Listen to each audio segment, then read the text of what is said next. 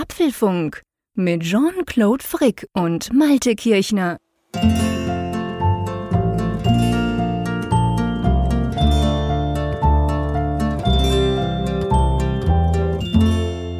Apfelfunk 265 aufgenommen. Am Mittwoch, 3. März 2021. Wir müssen, lieber Jean-Claude, anschließen an ein Thema, über das wir kürzlich an dieser Stelle gesprochen haben, so eine Art Status-Update. Und zwar geht es um ein Spiel. Wir hatten ja über Transport Fever 2 gesprochen. Mittlerweile ist es ja herausgekommen.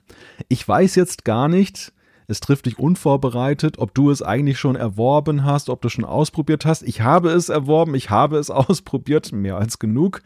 Und äh, wir möchten noch keinen Test machen, aber vielleicht so ein, so ein Update, wo stehen wir denn gerade? Was sind so die ersten ja, genau. Ich glaube, das können wir gut tun, weil das Schöne ist, es zeigt genau, wie ich leider jetzt in meinen 40ern mit Spielen umgehe. Ich habe ja erzählt, dass ich früher viel gegamed habe. Ich sehe es bei meinen Kindern, die gamen auch gern. Ich habe mir natürlich Transport Fever 2 sofort gekauft und zwar, glaube ich, vor zehn Tagen oder vor einer guten Woche. Am Dienstag kam das, glaube ich, raus. Und dann habe ich es mir über den Mac App Store besorgt, war begeistert, fand extrem cool die Grafik und habe es seit dem Kauf kein einziges Mal geöffnet. Also du siehst das Hart der Dinge. Natürlich ja. will ich spielen, weil ich weiß, es ist genau die Art Spiel, die mich dann wieder mitreißen wird. Aber vielleicht ist das auch der Innere, der sagt, nee, fang gar nicht erst an, Frick, du musst doch am Abend immer so viel anderes tun. Äh, ich habe noch gar nicht angefangen, aber ich habe total Lust drauf und ich bin jetzt super gespannt, was du zu erzählen hast. Ja, erstmal muss ich dich loben. Es ist sehr schlau, wie du agiert hast. Na, ich weiß nicht. Zuerst Geld ausgeben und es dann nicht nutzen. Ich weiß nicht, ob das schlau ist. Ja, die Zeit ist aber wahrscheinlich weitaus wertvoller als die 40 Euro, die das Spiel okay, kostet. Das, da, ja, da, das, da hast du recht, ja. Also ich, ich berichte aus leidvoller Erfahrung, denn ich habe das vollkommen unterschätzt.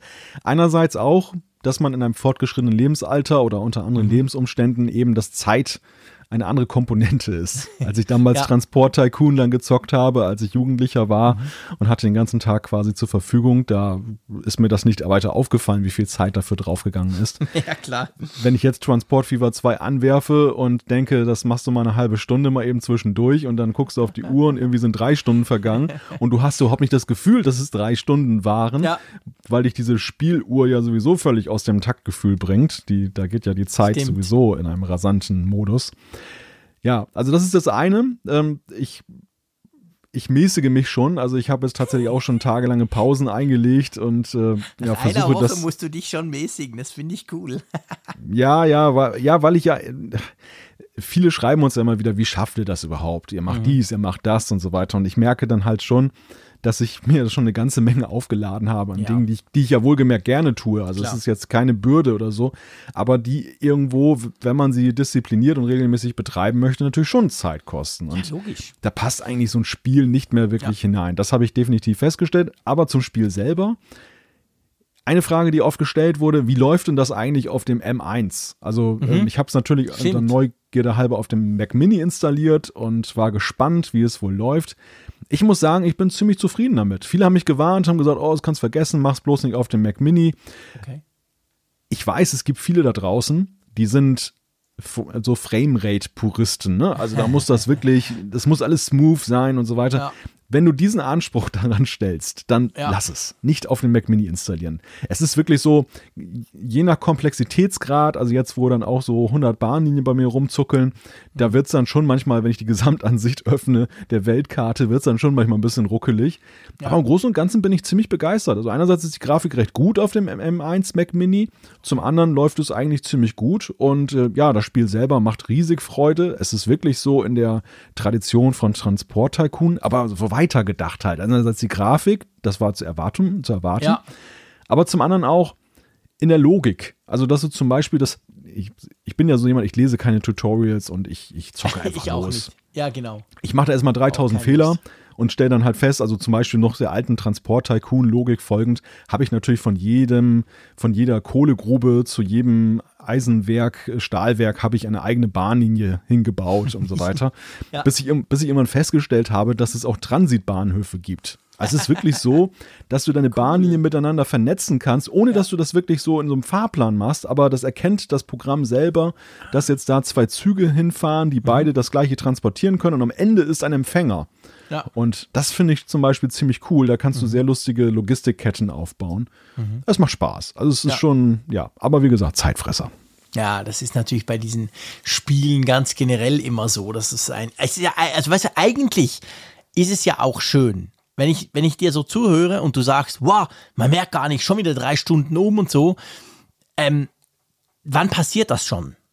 Seien wir ehrlich. Wir haben zwar immer viel zu tun, da vergisst man manchmal die Zeit auch und hier und da, aber letztendlich so, so mal so ganz eintauchen und mal ein bisschen alles kurz vergessen, ist ja eigentlich im Moment, gerade wo bei euch an dem Tag, wo, wo die Corona-Maßnahmen nochmal verlängert wurden, ja. ist ja das eigentlich nicht das Schlechteste, oder? Ja, da sprichst du einen sehr wahren Punkt an und das habe ich tatsächlich auch gedacht. Also ich habe in dem Moment auch wieder besser noch nachvollziehen können, warum denn auch so viele Menschen so dem Gaming so zugetan sind. Mhm. Es ist ja schon manchmal fast religiös, wie manche dann ja, ja, fahren auf Gaming absolut. und wie viel wie unglaublich, wie viel Zeit sie da, da ähm, dann dafür spendieren, das dann zu machen. Aber ich kann es schon irgendwie auch nachvollziehen. Mhm. Es holt dich halt aus der Welt raus. Jetzt ja. momentan natürlich im besonderen Maße, aber ich glaube auch ganz allgemein. Also, dass du, wann hast du das nochmal, dass du wirklich nicht nach der Uhr lebst und äh, so ein bisschen um dich herum diese Welt ausblendest? Mhm. Das ist schon natürlich auch mit allen negativen Entwicklungsmöglichkeiten, das wissen wir auch, das kann in eine Sucht münden, das man Realitätsverlust, ja. aber wir gehen jetzt mal vom Normalfall aus ja. und der ist, glaube ich, noch sehr gesittet und da ist es wirklich schon irgendwie, ja, interessant, also einfach mal rauszukommen. Mhm. Wie ist es, das muss ich jetzt einfach auch fragen, um bei mir die Einstiegshürde vielleicht ein bisschen zu senken, äh, ist es schwierig? Also du hast natürlich den Vorgänger schon gespielt, du kennst es ja, ja letztendlich schon so ein bisschen, aber kommt man relativ schnell dahingehend rein, dass man auch Erfolgserlebnisse hat? Oder ist ja. es eines dieser Spiele, wo man tagelang basteln muss und kribbeln nein. muss, bis man mal irgendwas, weil das, das sind dann die, wo ich immer aufgebe? Ja, nein, es, du kannst, du kannst dir ja also es gibt erstmal vorangestellt, es gibt verschiedene Modi. Du kannst in Kampagnen spielen, da hast du so Missionen zu erfüllen. Das, okay. das mache ich nie. Ja. Das frustriert mich immer. Ich habe gerade was Schönes aufgebaut und ist das Kapitel zu Ende. Das ist langweilig ja. für mich. Ja. Ich liebe diese Open-World-Geschichten. Genau. Ich mache eine Karte auf. Da bei dieser Karte kannst du dir alles konfigurieren, wie viel Wasser drauf ist und so weiter. Mhm. Tropen, Normal, äh, Witterung und mhm. Klima und so.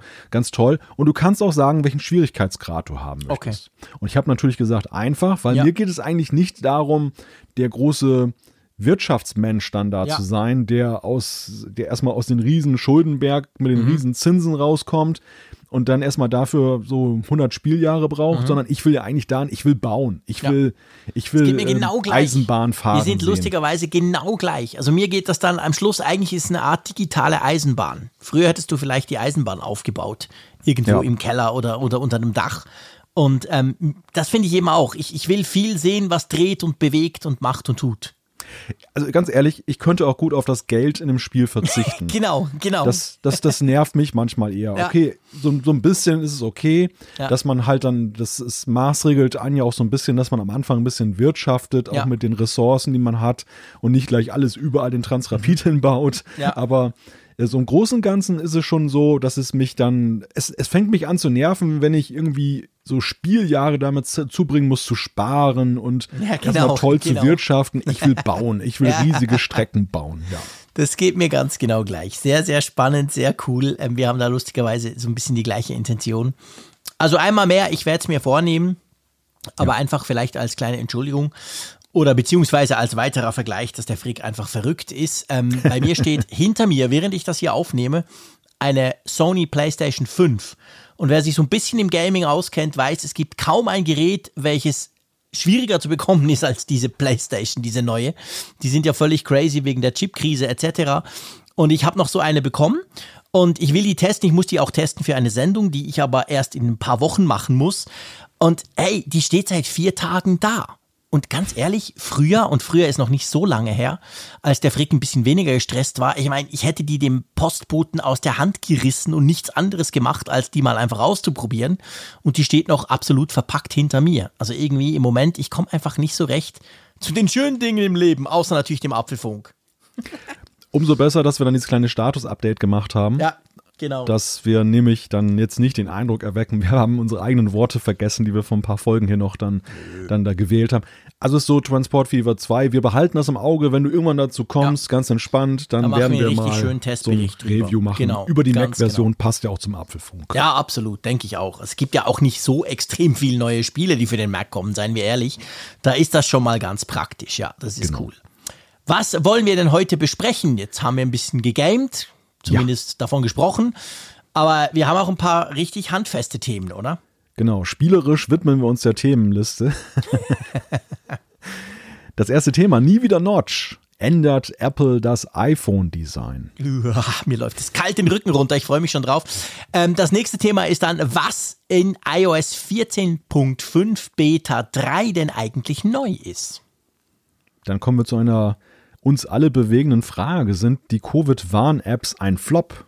Genau. Und dann der iMac ist auf dem Mars, beziehungsweise der PowerPC-Chip vom iMac. Da müssen wir natürlich kurz drüber sprechen. Dann geht es um den iMac nochmal, und zwar um den 24 Zoll iMac. Ist der vor einer Ablösung? Dann gibt es die Umfrage der Woche und es gibt natürlich noch Zuschriften von euch da draußen. Ich freue mich drauf und schlage vor, wir legen gerade los. Es geht mal wieder um Gerüchte. Wir haben zugegebenermaßen in den letzten Wochen immer mal wieder über verschiedenste Gerüchte, vor allem beim iPhone gesprochen. Das ist immer ein bisschen so Anfang Jahr. Aber jetzt gibt es doch auch welche, die einfach mal so ein bisschen in eine andere Richtung gehen, oder? Ja, es, es, geht um den Notch. Also ich dachte eigentlich, der Notch ist ein abgeschlossenes Kapitel bei, bei Apple und beim Thema iPhone-Design. Das ist ja immer noch. ja, ich auch. Also ich, ich verstehe das auch gar nicht, dass das jetzt wieder aufkommt.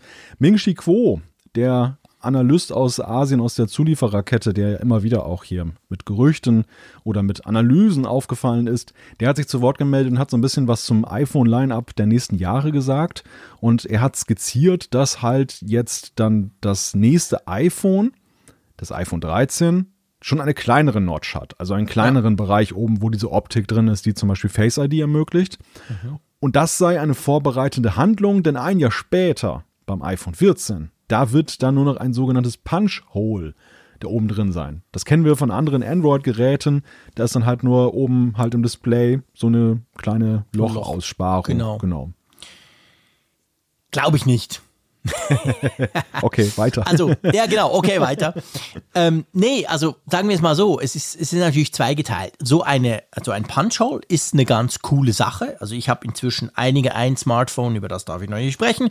Aber nehmen wir mal das Galaxy S21 Ultra, das hier gerade auf dem Tisch liegt. Das hat auch so ein Teil schön in der Mitte fällt überhaupt nicht auf, stört eigentlich gar nicht, wenn man ehrlich ist. Also du hast weder Benachrichtigungen noch die Uhr oder irgendwelche Dinge, die da so links oder rechts sein müssen, wie das ja bei uns mit der Notch beim iPhone sein muss.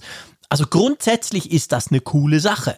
Weil ähm, Selfie-Kamera, wir haben uns auch schon geoutet, wir sind jetzt nicht so die Selfie-Master, aber logisch ist super wichtig. Manche Leute brauchen die viel mehr als die richtige Kamera. Du musst so eine Kamera haben und da ist so ein Punch-Hole halt nicht so störend. Ich habe 2019 im Dezember, als ich in Shenzhen war, habe ich von Oppo ähm, in China habe ich so einen Prototypen gesehen. Die haben tatsächlich die Selfie-Kamera unter den Bildschirm gepackt, so dass du gar keine Aussparung mehr brauchst. Die Kameraqualität war noch extrem bescheiden und so gegens Licht gehalten hat man es auch gesehen, wenn du eine weiße Webseite, also es war natürlich noch Beta, Beta, Beta, das war wirklich ein Prototyp könnte in die Richtung ja später auch mal gehen. Aber, und jetzt kommt mein ganz, ganz großes Aber, du weißt genau, in welche Richtung das zielt. Warum haben wir denn die Notch? Die haben wir ja nicht, damit wir eine tolle Selfie-Kamera haben. Haben wir hm. quasi als Abfallprodukt auch bei den iPhones. Die haben wir ja wegen der sensationellen Face-ID-Geschichte, weil Face-ID einfach A gut funktioniert und B vor allem sicher ist. Und da ist halt mein großes Fragezeichen, was ich wirklich definitiv, und dann darfst du auch endlich was sprechen, nicht glaube, ist, dass Apple diese Face ID aufgibt oder sagt, ja, die, die muss weniger sicher sein. Komm, wir machen das wie Samsung, wo du quasi auch ein Foto hinhalten kannst und es geht irgendwie auch. Das glaube ich nicht. Und dann stellt sich halt die Frage, schafft das Apple, das alles in so eine kleine, in so ein kleines Löchlein reinzupacken? Und das glaube ich nicht und darum glaube ich diese Gerüchte generell nicht. So. Ich stelle mir eine andere Frage. Ich stelle mir die Frage, wofür eigentlich? Mhm. Denn ist das wirklich ein allgemein wahrgenommenes Problem? Das war es ja damals in der Debatte, als es losging, so. Also beim iPhone 10 war es das. Genau, da, ja. da war das ein Thema. Da genau. hat man sich, da hat man sich über die Frage energisch gestritten. Gemacht. Genau, genau und hat geärgert ja. und ähm, es wurde alles als Problem wahrgenommen, wenn man ein Bild im Landscape-Modus angeguckt hat genau, und die App war nicht dafür optimiert und ein ja. Video. Denn äh, viele Apps sind ja auch dahingehend optimiert, dass sie einfach dann ja auch die Öhrchen dann aussparen, also dass Absolut. das Bild dann in dem Sinne gar nicht beschnitten ist. Ja. Was dann eben ja dann auch gar kein Problem mehr ist. Also ich komme von dem Standpunkt her, Für mich müssen sie es nicht machen, denn ich finde ganz im, ganz im Gegenteil, dass ähm, diese Öhrchen da oben, die strukturieren das iPhone-Display sinnvoll. Erstens ist es so, du weißt ja sonst gar nicht, wo oben und unten ist. Klar, du kannst es am Lightning-Anschluss dann erkennen unten, aber den möchte ich eigentlich nicht jedes Mal ertasten, um das zu wissen. Der fliegt ja auch raus in Zukunft vielleicht. Davon mal ganz abgesehen, dann wird es ja noch schwieriger. Genau.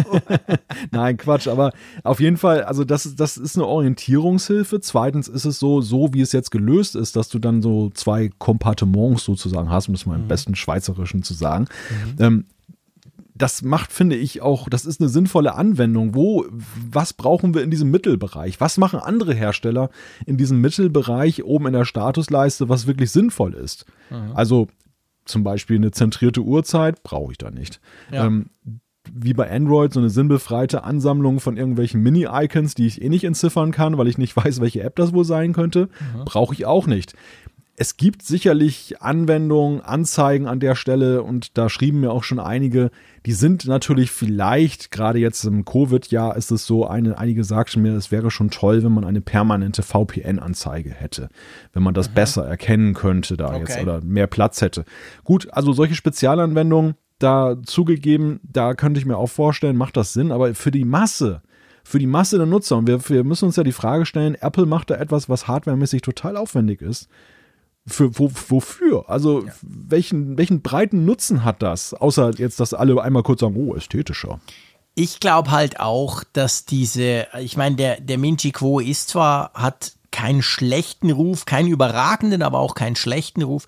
Andererseits, äh, also einerseits ist er nah dort an der Zuliefererindustrie, das ist so. Andererseits stellt sich halt immer auch die Frage, weißt du, ich meine, diese Fabriken, jetzt mal salopp gesagt, da läuft jetzt ein Huawei, morgen ein Oppo und übermorgen laufen da iPhones vom Band und so. Also das ist ja nicht so, dass die nur das eine oder das andere machen, je nachdem schon eine Fertigungsstraße. Das habe ich tatsächlich in China gesehen. Das ist relativ komplex, aber, aber nicht die ganze Fabrik. Die kann halt viele Dinge auf einmal tun. Und manchmal vermischen sich dadurch auch gewisse Dinge. Natürlich, jetzt vermischen sich auch Technologien, seien wir ehrlich. Das eine kommt, kommt von der einen Seite, das andere von der anderen. Am Schluss haben es fast alle. Fair enough. Aber ich glaube auch, also ich, ich kann es mir nicht so recht vorstellen. Was ich mir eher vorstellen kann, du hast es vorhin gerade erwähnt, man, diese Gerüchte gibt es jetzt schon länger, nicht nur von Minji Quo, dass, dass die, die Notch, die, die wir jetzt haben, kleiner werden könnte. Und zwar schon dieses Jahr. Also mit dem iPhone 13 sollte es dann iPhone 13 heißen, haben wir auch schon diskutiert im Apfelfunk das, das kann ich mir gut, gut vorstellen, dass diese Technologie, die Apple da gebaut hat, die sie jahrelang erforscht haben für die Face ID, dieser Dot-Sensor, dieser Scanner, all das Zeug, dass man das irgendwann kleiner machen kann. Das denke ich, ja, das könnte sein, dass vielleicht die nächste Notch einfach nicht mehr so breit ist, sondern ein bisschen schmaler. Aber ich bin vollkommen bei dir. Mich hat die Notch vom ersten Tag an nicht gestört. Ich war nie, also iPhone 10, ich habe das ausgepackt, ich habe dieses Face ID eingerichtet, fand geil. Ich war unglaublich happy, randlos unten auf der Seite und oben.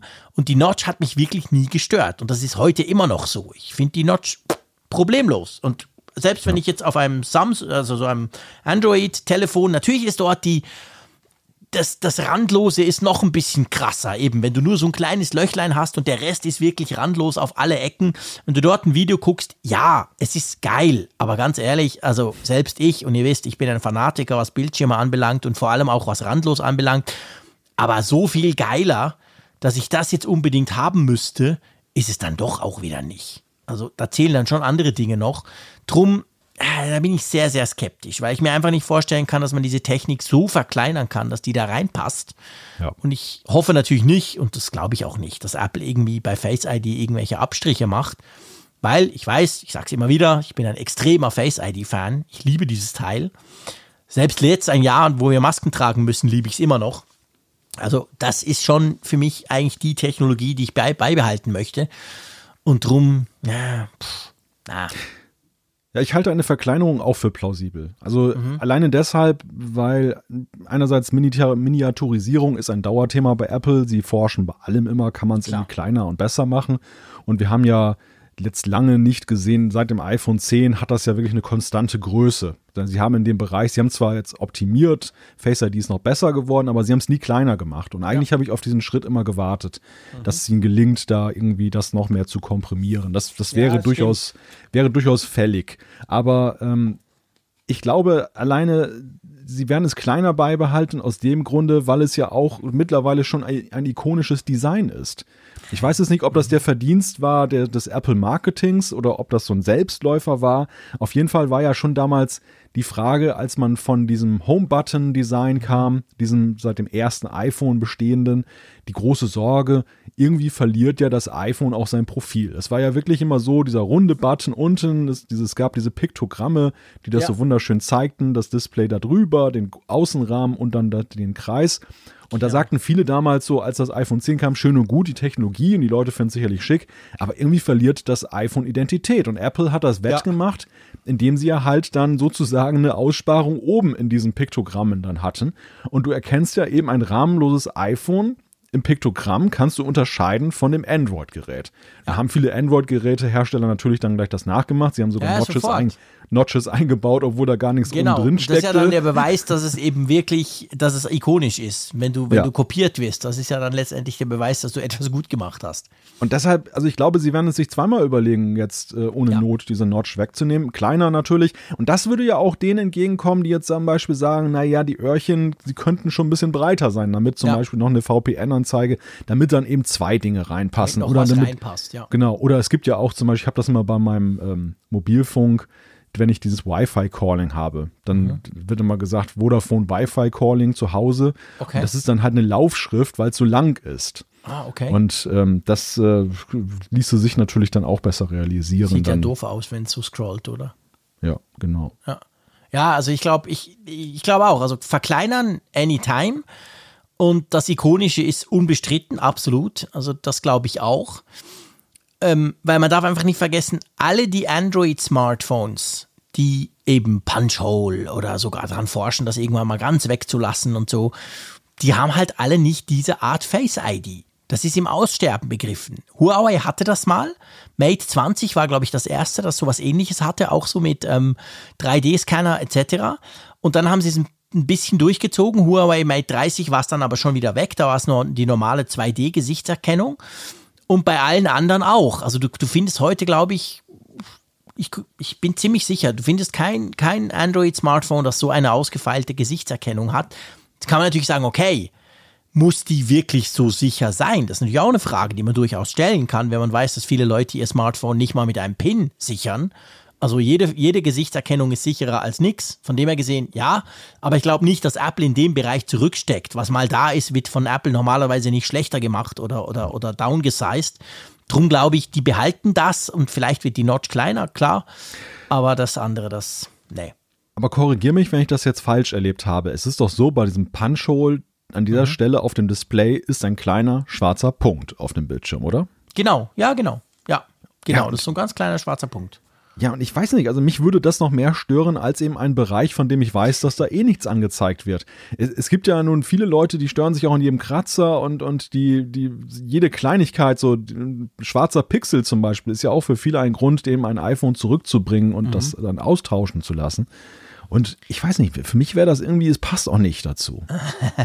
ja, also das, das müssen wir ganz klar sagen, das ist, das ist eine, eine reine Gewöhnung. Genau gleich wie bei der Notch. Wenn du die Notch noch nie gesehen hast und du hattest vorher vielleicht ein, ein fast randloses Android, dann denkst du vielleicht auch zuerst, hä, was ist denn das da oben? Da gewöhnt man sich dran. Und vor allem, das ist noch wichtig, so Punch-Hole, also so klein wie ein kaputter Pixel ist es natürlich dann nicht.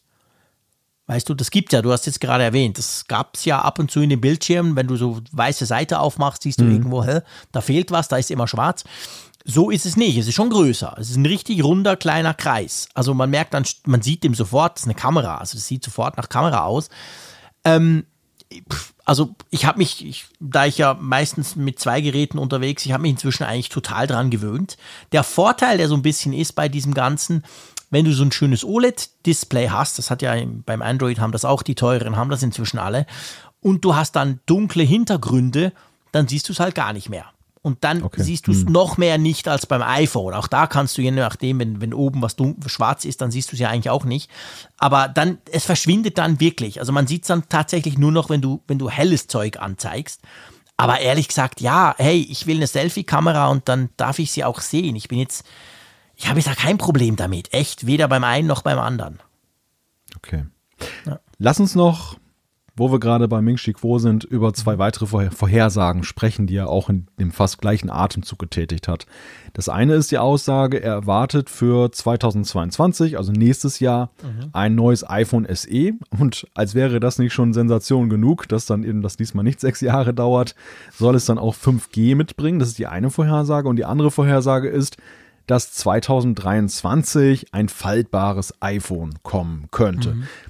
Lass uns jetzt mit dem kleinen buchstäblich Ja, ja. erstmal anfangen, dem iPhone SE und 5G. Was denkst du? Ja, also logisch. Also, äh, also wenn ein iPhone SE nochmal rauskommt, die Frage müssen wir diskutieren. Aber dass das 5G hat, ist ja wohl klar. Also, sorry, heute bringt im Jahre 2021 schon, und der spricht ja von 22, bringt kein Hersteller mehr ein Gerät, das über 400 Euro kostet, das nicht 5G hat. Und das wird wahrscheinlich Ende Jahr bei 300 Euro liegen und nächstes Jahr wahrscheinlich hat jedes Smartphone 5G drin. Also das ist, das ist völlig klar, in, die, in, in diese Richtung geht's. Und das iPhone SE ist zwar das günstigste iPhone, aber kostet ja trotzdem immer noch ebenso plus minus 400, 450. Also das würde ich extrem erwarten. Ich wäre geschockt, wenn, wenn Apple ein iPhone SE ohne 5G rausbringen würde. Von dem her, das können wir, glaube ich, abhaken. Aber die Frage ist natürlich, du hast vorhin angesprochen, sechs Jahre, beziehungsweise wie viele Jahre muss, muss, müssen vergehen, bis wieder so ein neues Teil kommt. Ich meine, wann kam das? Das kam 2020, oder? Kam das raus? Im, Ja. glaube ich, Letztes- April plus minus, gell? Letztes Jahr. Ja, März wurde es, glaube ich, vorgestellt. Ja, genau, März, genau. Ja. Und das wäre dann zwei Jahre später. Das wäre, finde ich, eigentlich, das, das ist realistisch. Das wäre eigentlich so eine normale, wenn du eben nicht jedes Jahr, weil es klar ist, eine andere Linie ist günstiger und so, aber so alle zwei Jahre, ja, das würde eigentlich schon passen. Die Frage ist halt mehr, machen sie noch mal so eins? Oder haben wir jetzt nicht einfach mit dem iPhone 12, 13, 14 Mini quasi was, was ja eigentlich das Ganze ersetzen könnte? Ja, das ist eine gute Frage. Aber ich glaube, das SE ist schon, es sind übrigens vier Jahre gewesen, gar nicht Ah, sechs okay, Jahre. ja, okay. Ein bisschen, Ja, aber schon lang. Doppelt so lang, wie es jetzt wäre, wenn 22 was rauskäme. kam einem vor wie sechs Jahre, weil es eine kleine Ewigkeit war für, für Smartphones und eigentlich ja Mir dann nicht. total outdated. Ja, gut für dich nicht, du hast es nicht erwartet. Nein, ich glaube schon, dass es noch eine, eine Chance auf Fortsetzung hat, weil es einfach auch zu sehr auf dieser Budget-Schiene läuft. Mhm. Ja. Und das iPhone 12 Mini und seine möglichen Nachfolger Stimmt. ja schon eben ein klares Top-Smartphone sind. Das ist so klar positioniert, finde ich jetzt letztes Jahr, weil weil man jetzt keine Abstriche gemacht hat, in keiner Weise jetzt, also außer den physikalischen natürlich jetzt Akkuleistung und so klar, das kannst du jetzt nicht mit dem größeren Gerät gleichsetzen, aber ansonsten hat man ja wirklich alles eingebaut. Und deshalb glaube ich schon, dass es eben da seine Daseinsberechtigung hat. Und ja, zum Thema 5G, ich, ich, ich, ja, ich bin so ein bisschen erstaunt, dass die Berichterstattung so verwundert darüber ist. Ja, so nach dem Motto, was, auch. 5G beim SE, wie kann das denn sein? Komplett uner unerklärlich. Ich fände es total naheliegend, dass Apple zwei Jahre, nachdem es so das große Highlight-Feature jetzt bei der iPhone 12-Generation war, dass es dann eben überall im Alltag angekommen ist. Ich gehe auch davon aus, dass jedes iPad, das ein Mobilfunkmodul hat, bis dahin 5G eingebaut ja, hat. Hoffe ich doch. Also es ist für mich, es ist für mich zu dem Zeitpunkt echt nichts Wäre Spannendes noch schöner. Wäre Ja. noch schöner, oder? Ja.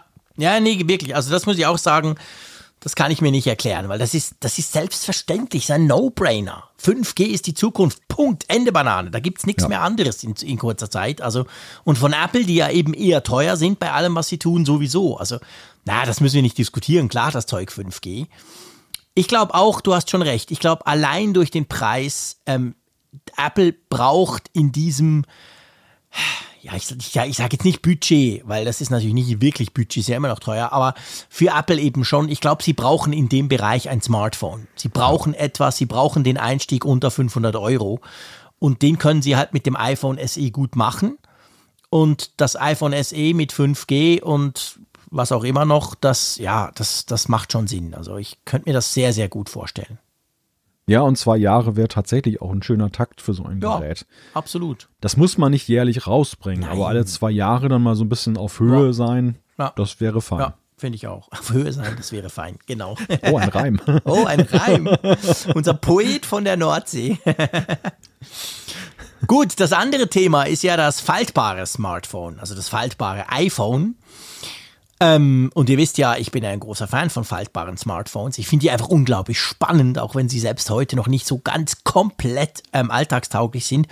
Was halt so ein bisschen die Frage ist, die ich mir wirklich stelle, 2023, also wir wissen, Apple bringt neue Sachen immer eher spät, bei allem. Das zieht sich durch die Historie von Apple. Apple hat selten was wirklich erfunden, aber sie haben es dafür einfach, wenn sie es bringen, dann ist es einfach geiler als bei der Konkurrenz.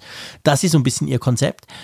Ähm, trotzdem muss ich sagen, 2023 finde ich ein bisschen spät von der, einfach wenn ich mir jetzt die Konkurrenz angucke, Klar, 2019 ging das erst los. Es ist jetzt genau zwei Jahre her, als ich im Mobile World Congress die ersten von diesen Dingern in der Hand hielt.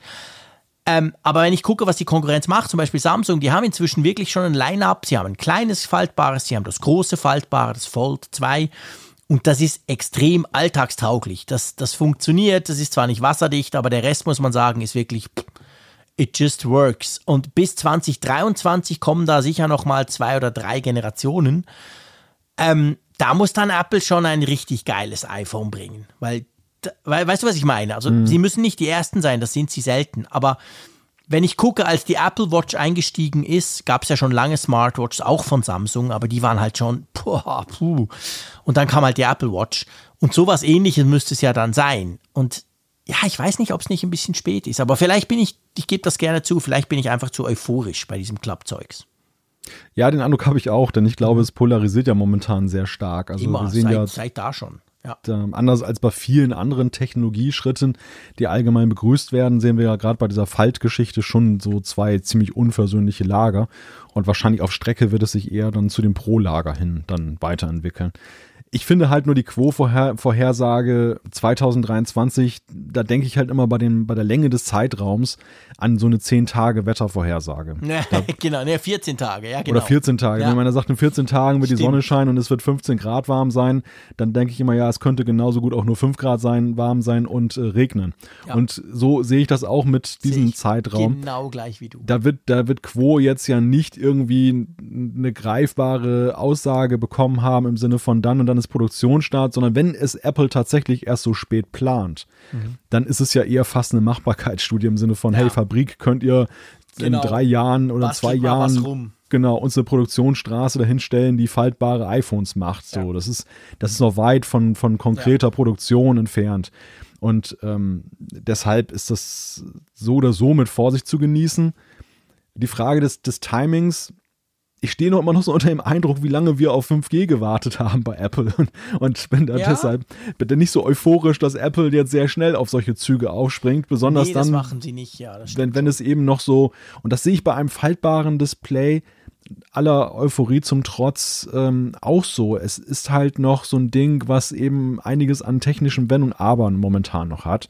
Mhm. Und ähm, wo es ja nur besser werden kann, wenn man dem Thema ein bisschen mehr Zeit gibt und wo Apple vielleicht eben auch ja, ich weiß nicht, es ist ein vielleicht etwas erhabener Standpunkt, von dem sie aus agieren, so nach dem mhm. Motto, wir haben es nicht nötig, die Ersten zu sein. Haben wir sie kommen, auch nicht, klar. Wir kommen, wir kommen lieber dann eben mit dem Ausgereiften. Ja. Also wenn sie dieser Logik folgen, dann wäre es dann doch ja. 23. Stimmt schon, du hast schon recht. Grundsätzlich, also das ist tatsächlich so. Also Apple hat es überhaupt nicht nötig. Das ist gar nicht, das muss überhaupt nicht sein. Sie, sie wollen auch in diesen Bereichen nicht irgendwie so dieses Technologieführerschaftsmäßige, das ja Samsung und Huawei sich vor allem 2019 ja ein bisschen drum gestritten haben, um das Konzept, wer der Erste ist und wer es erstmals richtig macht und wie man es denn macht und so. Die haben ja beide auch ziemlich Lehrgeld gezahlt. Ähm, das muss Apple nicht tun, das tut Apple auch nicht. Die können da problemlos abwarten. Ich glaube auch, das, es ist natürlich genau der Punkt, den du, den du schon richtig besprochen hast. Also 2023 egal ob das jetzt sein kann oder nicht, aber wie willst du das heute schon wissen? Wie willst du das 2021 irgendwo rausgefunden haben? Das ist ja. Bleiben wir bei der Wetterprognose, das passt eigentlich ganz gut, genau.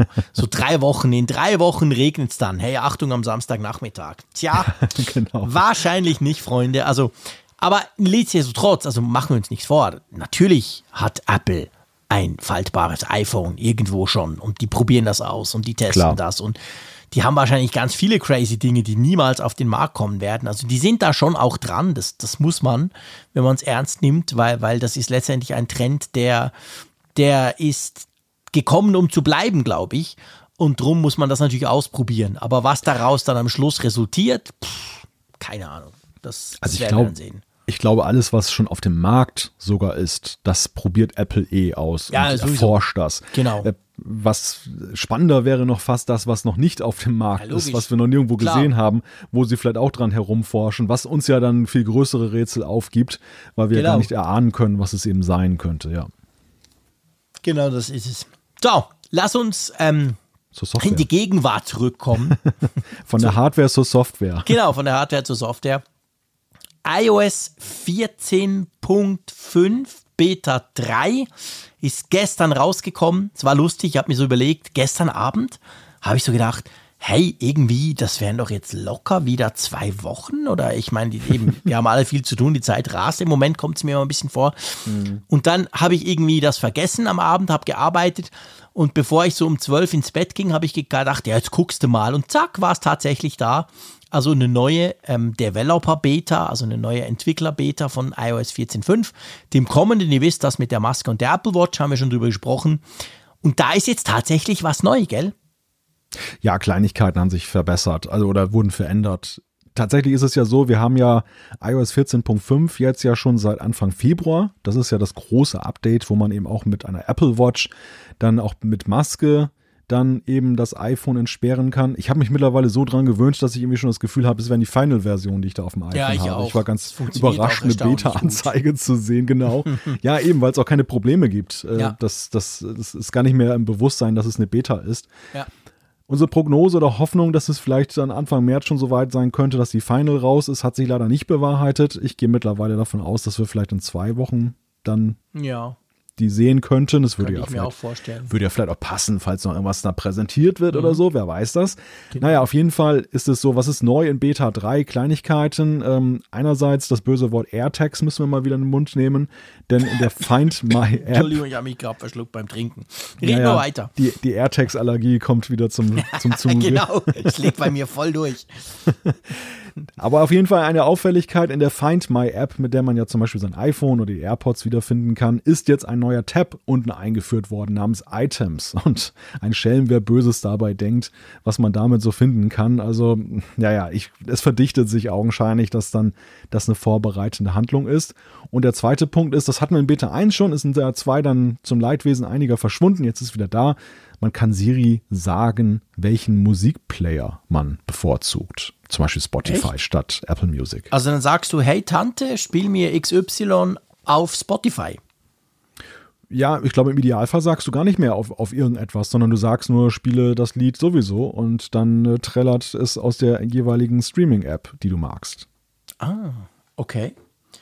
Siehst du, das nutze ich natürlich nie, weil ich, also ich nutze erstens, rede ich mit der Tante so selten wie möglich und zweitens habe ich ja Apple Music. Drum ähm, probiere ich das gar nicht aus. Aber spannend, musst du unbedingt ausprobieren. Du bist ja so ein Spotify-Jünger, gell? Ja, wobei ich muss sagen, also das, ich, Apple holt da etwas nach, was wir zum Beispiel auf den Amazon-Spracherkennungsgeräten, deren Namen ich jetzt nicht nenne, dann schon seit vielen Jahren haben. Dort hast du ja einerseits Amazon Prime Music, dass du oder Amazon Music, dass du dann per Default nutzen kannst, aber du hast eben auch eine direkte Vernetzung zu Spotify, wenn du das möchtest. Und dann musst du nicht extra sagen, spiele das Lied sowieso auf Spotify, sondern es wird einfach dann abgespielt über Spotify, wenn du das dann verknüpft hast. Ja, also ich meine, du bist wieder mal viel zu freundlich zu Apple. Jedes, jedes Audio-Device kann das seit gefühlt Trillionen Jahren. Das kann Sonos kann das, da kannst du irgendwie jeden Musikdienst, der bei drei nicht auf den Bäumen ist, kannst du dort integrieren. Das Google-Ding kann das sogar auch und, und eben ähm, die andere, wo du jetzt gesprochen hast, von Amazon natürlich auch. Also logisch, das ist brutal überfällig bei Apple. Keine Frage, absolut. Aber Apple merkt ja immer erst ein paar Jahre später, dass es ja theoretisch noch andere Hersteller von irgendwelchen Diensten gibt. Und auch nur, wenn sie müssen. genau. Ja, genau. Gut, also auf jeden Fall, du hast vorhin mal angesprochen, denkst du, das ist jetzt Beta 3, das ist noch nicht so heftig. Andererseits ist ja auch nur ein Punkt-Release, ja nicht irgendwie iOS 15 oder so. Äh, meinst du so in den nächsten zwei, drei Wochen? Ich meine, der, das, der Punkt ist tatsächlich das, da müssen wir einfach nochmal kurz drauf auf dieses Items-Tab, oder das heißt ja Objekte auf Deutsch. Ähm, das ist ja klar, eben AirTags oder so, und die müssen ja zuerst mal vorgestellt werden. Die werden ja vielleicht an diesem ominösen März-Event vorgestellt. Wir haben ja in der letzten Folge, war das glaube ich, gell, haben wir darüber spekuliert. Mhm. Ähm, das heißt, wir werden auf iOS 14.5 so lange warten müssen, bis dieses Event stattfindet. Ja, das Event oder die, die Pressemitteilung. Oder die, die Pressemitteilung, genau. Ja, und das ist in der Tat, also es gibt so ein paar Variablen in dem ganzen Spiel, die wir nicht kennen und die auch sicherlich auch ja teilweise auch schwer zu erkennen sind. Die Frage ist ja auch jetzt, ist da vielleicht doch noch ein Fehler drin, der eine Beta 4 erforderlich macht? Wie ist das verknüpft mit der Terminplanung von Apple? Das, das weiß natürlich im Moment keiner. Ich habe eben leider, Entschuldigung, dass ich dich unterbreche, ich habe eben leider das Update, ich habe das dann gesehen, habe es installiert, habe es auf den Lader gelegt, bin eingepennt und am Morgen war es noch nicht drauf. Ich musste es dann nochmal starten. Es heißt, das wichtigste Feature, das mir ja noch fehlt, kann ich nicht sagen, ob das jetzt behoben wurde. Du weißt, was es ist. Ja, die, die Anzeige. Genau. Ähm, genau, die Akkuladeanzeige. Genau, das ist das nee, runde also, Ding. Da habe ich leider keine guten Nachrichten Nein. für dich. Da hat schon ein Twitter-Hörer äh, geschrieben, dass das nicht wiedergekommen ist. Unsere Hörer kennen uns einfach. Die wissen ganz genau, was inzwischen. du, was du das magst. Das Einzige, was den Frick wieder ja. interessiert, ist dieses runde Ding.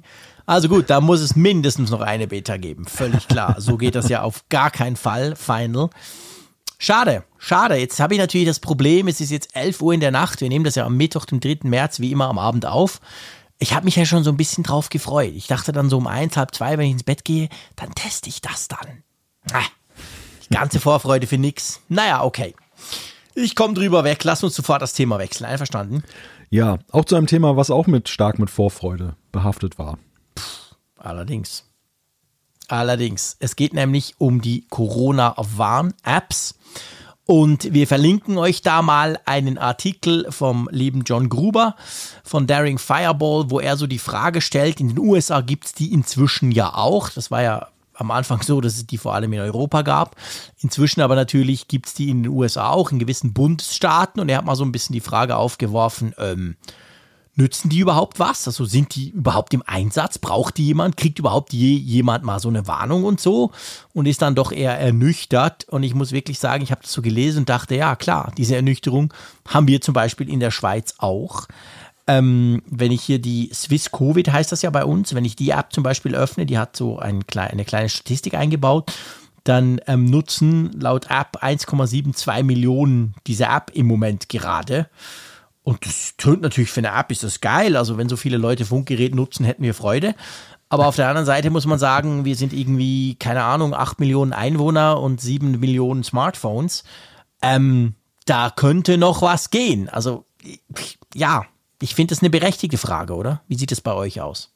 Ja, das sieht, das sieht ziemlich ähnlich aus. Und äh, man ist ja am Anfang ist man von anderen Voraussetzungen ausgegangen. Man ist ja eher davon ausgegangen oder hat befürchtet, dass viel zu wenige Leute die App herunterladen, dass sie mhm.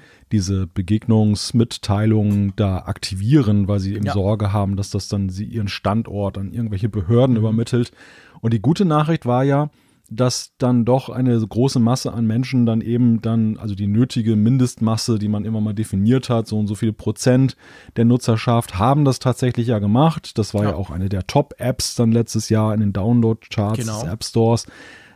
Aber es tragen viel zu wenige halt ein. Also in Deutschland ist es so, ich habe hier gerade nochmal die aktuelle Zahl mir angeguckt, gestern 9000 Neuinfizierte, aber gestern eben auch 1648 warnende Personen. Mhm. Also ein Achtel, ein Neuntel irgendwie ja. der, der Leute, die, die da infiziert sind, tragen das nur ein. Und das ist jetzt nicht irgendwie so eine Momentaufnahme. Ich habe mir das jetzt nee, über nee. längeren Zeitraum schon ja. angeguckt. Der Mittelwert ist bei sieben, der sieben Tage Mittelwert ist bei 1161. Das ja. geht schon die ganze Zeit so. Die Leute tragen ihre Ergebnisse dort nicht ein. Also sie warnen nicht die Leute. Und dann ist natürlich die beste App und die verbreiteste App sinnlos. Ist bei uns ganz genau gleich. Also es ist genau das gleiche Problem, ist auch ungefähr ein, ein ähnliches Verhältnis witzigerweise zwischen quasi Ansteckungen und Leuten, die das eingeben. Und man weiß ja auch einfach, wenn man die Zahlen anguckt, dass viele die App zwar haben, aber es dann eben nicht eintragen. Das liegt zum Teil, zumindest bei uns, ich weiß nicht, wie es bei euch ist, ihr seid ja immer ein bisschen besser organisiert als wir Schweizer. Bei uns liegt das zum Teil, aber wirklich nur zum Teil, es gilt nicht als generelle Ausrede, lag das schon auch daran, dass wir mit dieser ganzen äh, Codeausgabe einige Probleme hatten. Also ich kenne persönlich einige Leute, die wurden positiv getestet und haben dann sechs Tage später den Code bekommen. Und da kannst du ehrlich gesagt drauf, drauf verzichten. Also da musst du es ja. nicht mehr machen, wenn es so spät kommt. Also es geht ja genau darum, dass man es zeitkritisch eigentlich auch gleich eingibt, damit man eben Leute noch warnen kann, die noch nichts haben und die nicht selber schon einen positiven Test bekommen haben.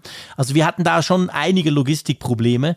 Ist inzwischen aber, glaube ich, besser, aber trotzdem sind diese Zahlen, was das anbelangt, sehr mau. Ja, und das stellt halt natürlich das ganze Konzept letztendlich in Frage.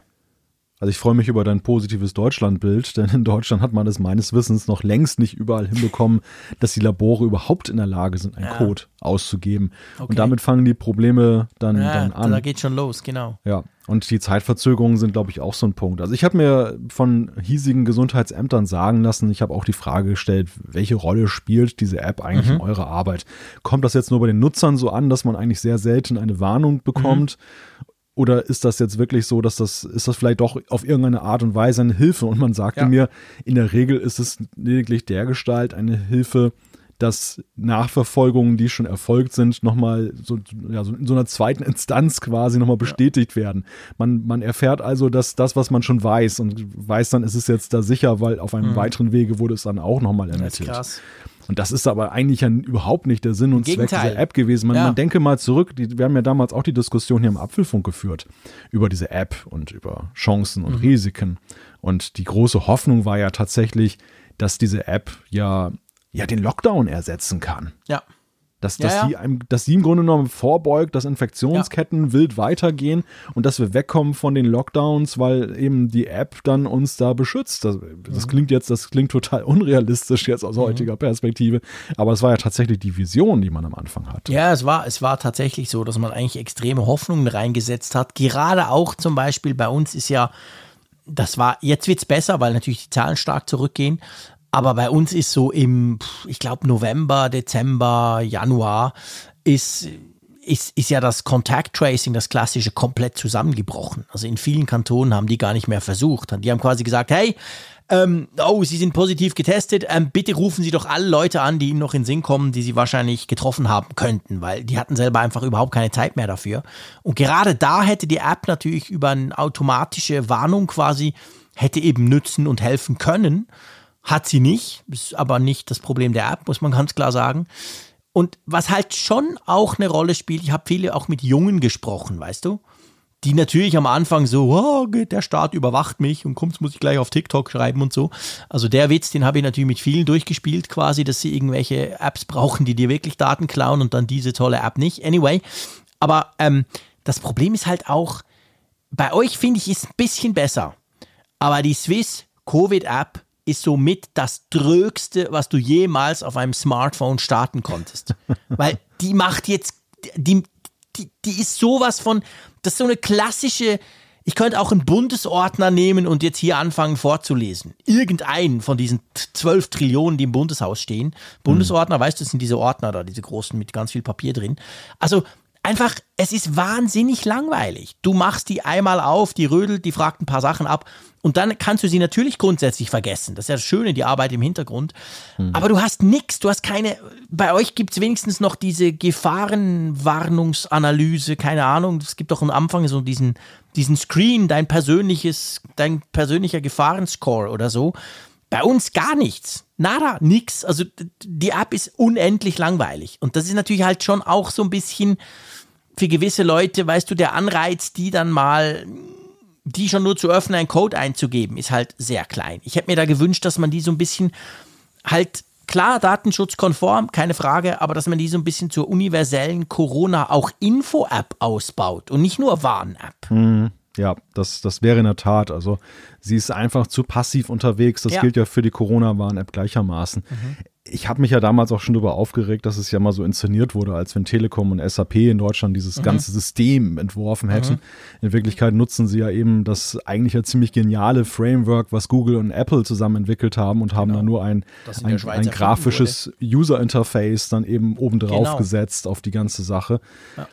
Ich glaube aber, ja, vielleicht mal so ein gewagtes Gedankenspiel. Ich frage mich ja auch, warum tragen die Leute das dann nicht ein? Es gibt natürlich multiple Gründe. Ähm, der Code, den, den man nicht hat, ist der einfachste Grund.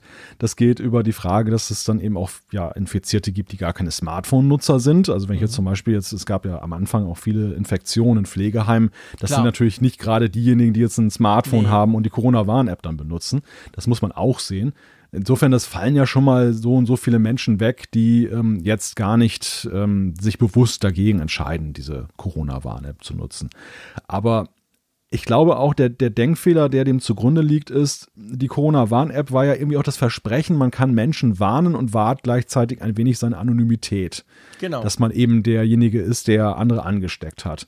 Und das ist ja wieder charmanter eigentlich als diese klassische Kontaktverfolgung, wenn sie dann überhaupt noch darstellbar ist angesichts der Zahlen, weil dort ja schon rauskommt, wer, mit wem hatte ich denn da möglicherweise das Vergnügen, der Corona hatte. Und ähm, es ist ja schon so ein bisschen so, dass eben die Infizierten, also jetzt ist es ja mittlerweile irgendwie Gott sei Dank wieder weg, aber es wurde am Anfang ja auch ein bisschen stigmatisiert, dass gleich gefragt wurde, na, hat, war der auf einer Party oder hat Ja, er klar, irgendwie zum logisch. Ausland gewesen? Also Aber viele haben sich gerade da dafür, hätte die App ja geholfen. ja Weil du eben, nicht ah, wer weißt, wer es macht. Ja, das, aber das ist wiederum der Denkfehler gewesen. Man ging ja noch von Normalzeiten aus, die man noch im Hinterkopf hatte, wo du ja schon so viele Kontakte hattest, dass wenn du so einen anonymen Hinweis kriegst, würdest du jetzt nicht irgendwie ähm, wissen, welche Leute hast du in dem Zeitfenster getroffen. Du würdest dir gar nicht den Gedanken anstellen. Ich habe ja auch das ein oder andere Mal dann bei meinen wenigen ähm, Terminen, die ich mal hatte, dann war wohl anscheinend hinter jemand infiziert und ich hatte keinen roten Alarm gekriegt, sondern diesen grünen, weißt du, so eine, eine Kannenbegegnung irgendwie so. Das haben wir eben nicht, dieses, dieses Ding. Bei uns gibt es nur Alarm, Achtung oder nichts. Ach so, nee, wir haben ja differenziert. Wir haben ja, Ja. diese mit erhöhtem Risiko, diese rote, Okay. wo man, wo man ja schon dringend aktiv werden sollte. Und wir haben diese grüne, so, äh, ich weiß gar nicht, wie das jetzt genau heißt, mit niedrigem, Ri- mit niedrigem Risiko, ähm, wo man halt nur halt so einen Hinweis kriegt im Sinne von achte mal so ein bisschen auf dich. Und wenn irgendwas ist, dann solltest Ja. du schon mal überprüfen, ob das vielleicht Covid ist. Und ähm, bei mir war es halt so, aufgrund dieser total veränderten Kontaktsituation, ich war ja nun auch, bin ja nun auch jemand, der ja tatsächlich das Gebot auch verfolgt hat, Kontakte auf das Nötigste reduzieren. Mhm. Ja. Ich konnte dir natürlich genau sagen, wen ich in 14 Tagen getroffen Ja, habe. okay. Und nach dem, und nach dem. Ausschlussverfahren konnte ich auch genau sagen, wen habe ich denn in, in den 14 Tagen dann ähm, danach nicht mehr gesehen. Also Ja. ich konnte extrem, das war richtig beängstigend, wie genau ich eingrenzen konnte, welche Person dafür in Frage kommen konnte, die da der Kontakt war. Jetzt mit die, wo ich dann dieses niedrige Risiko da hatte. Ja. Und ich glaube, wenn, wenn, Spannend. wenn die Menschen das sehen, dann, dann sagen sie sich halt auch, ja, warum soll ich dann noch diese, was ist daran noch anonym? Wo ist der Vorteil? Dann kann auch die, reicht ja die klassische Nachverfolgungsschiene. Ja, ja, interessanter Punkt. Stimmt, das hat natürlich was. Wenn du deine, deine, deine Kontakte so einschränkst, dass dann, ja, dass dann quasi logisch wird, wer es wohl gewesen sein könnte. Ja, auf jeden Fall, weißt du, ich finde auch, Entschuldigung, wenn man jetzt ein bisschen weiterdenkt, ich weiß nicht, wie es bei euch ist und ich will das große Fass Impfung jetzt hier nicht aufmachen, keine Angst, aber die Frage wird sich ja stellen, irgendwie musst du ja irgendwann dann mal beweisen können, dass du zum Beispiel geimpft bist. Hm? Und bei uns ist das ja so, man spricht so ein bisschen drüber und wir haben so ein geiles Impfbüchli, nennt sich das, nicht wahr? Das hatte ich schon, da war ich zwei Monate alt. Also ich habe es, glaube ich, nicht mehr, aber irgendwo würde ich es wahrscheinlich finden und da ballere ich dann diesen, diesen Impfpass quasi, das ist der Impfpass und da ballere ich dann die Corona-Impfung auch rein und, und aber hey, fuck, wir sind im 21. Jahrhundert, da muss doch eine App hin. Und ich meine, genau diese App wäre doch dafür prädestiniert. Immerhin haben sie schon eineinhalb Millionen oder 1,7 bei uns Millionen Leute installiert. Warum da nicht quasi neben der anonymisierten Kontaktverfolgung noch eine nicht anonymisierte persönliche Sektion, wo du zum Beispiel ähm, beweisen kannst, dass du geimpft bist, weißt du? Ja, in Europa, also in Europa, Entschuldigung, in, in, der, in der Europäischen Union gibt es ja tatsächlich. Ja, wir sind nicht in Europa, kein Problem. Nee, das, das sage ich immer. Also das passt schon. ja, da gibt es auf jeden Fall ja, es gab ja kurz diese Beratschlagung der, der, der Staatschefs äh, der EU. Und mhm. ähm, ein Thema war ja tatsächlich auch dann eine digitale Impfbescheinigung ja. zu haben. Und ähm, da war es ja, glaube ich, also wenn ich das richtig ver äh, mitverfolgt habe, war ja auch das Ergebnis, dass der im Sommer dieser digitale EU-Impfnachweis kommen soll, allerdings ja. nicht in der Corona-Warn-App, sondern ja gut, ich meine, andererseits ist es dann ja auch wiederum logisch und richtig, dass man dann zum Beispiel für die EU eine gemeinsame App macht und ja, jetzt nicht in jede nationale App Klar. das dann reinfriemelt. Ja, ja also wird es dann auf eine extra App hinauslaufen. Mhm. Mhm. Naja, wahrscheinlich. Bei uns gibt es dann wieder was Eigenes. Das ist eigentlich nicht kompatibel mit euch. Eigentlich wäre, ja, genau, das ist eigentlich der Punkt. Also, und da sehe ich eigentlich auch wieder eine große Chance, zum Beispiel für Apple, die jetzt ja mit ihrer ganzen Health-Geschichte ja, da ähm, sehr stimmt. weit sind. Die ähm, Impfpass integrieren in Health. Ja, also das ist, das ist jetzt gar nicht so abwegig, was ich da Nö. erzähle, denn ich ähm, hab, hatte mich vor einiger Zeit mal damit beschäftigt was sie eigentlich in Health alles machen. Und wir, wir nutzen ja hier tatsächlich in, ähm, deutschsprachigen Europa nur einen Bruchteil dessen, was da ja. drin ist. In Großbritannien gibt es zum Beispiel auch schon die elektronische Patientenakte, ja. die dann mit der Health-App eine Schnittstelle, über eine Schnittstelle verbunden ist. Großartig. Und du hast dann da weitreichende Möglichkeiten, wovon wir hier nur träumen können. Also es ist gar nicht so ähm, hingesponnen, dass ich, dass man sich vorstellen könnte, so ein Impfpass und, und so, so ein Ding, guck mal, das ist doch im Grunde genommen so ein, wie so ein Visum. Wenn du an der Grenze bist und du willst rüber und dann heißt es, sind sie dann auch geimpft und so weiter. Im Grunde brauchst du das in so einer Wallet-Funktion, dass ja. du dann gleich das, das, äh, den QR-Code zückst und dann kann der Grenzbeamte einmal drüber scannen oder was weiß ich, oder das läuft per NFC mhm. und äh, dann hast du, musst du dich nicht lange mit diesem ganzen Bürokratie-Monster ja, genau. aufhalten. Ja, darauf müsste es ja dann am Schluss äh, eigentlich, eigentlich rauslaufen. Das wäre dann die moderne ja. Variante, genau. Gut, kommen wir mal weg von der Erde. Die Probleme hier sind so schlimm. Wir gehen jetzt ein bisschen auf den Mars.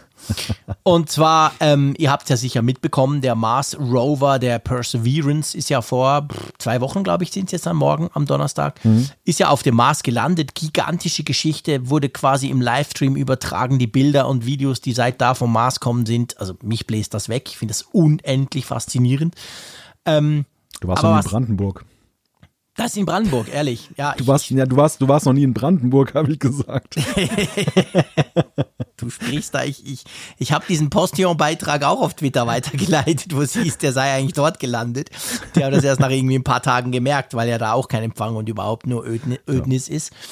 Ähm, ja, also auf jeden Fall gehen wir mal davon aus, er ist nicht in Brandenburg, er ist auf dem Mars.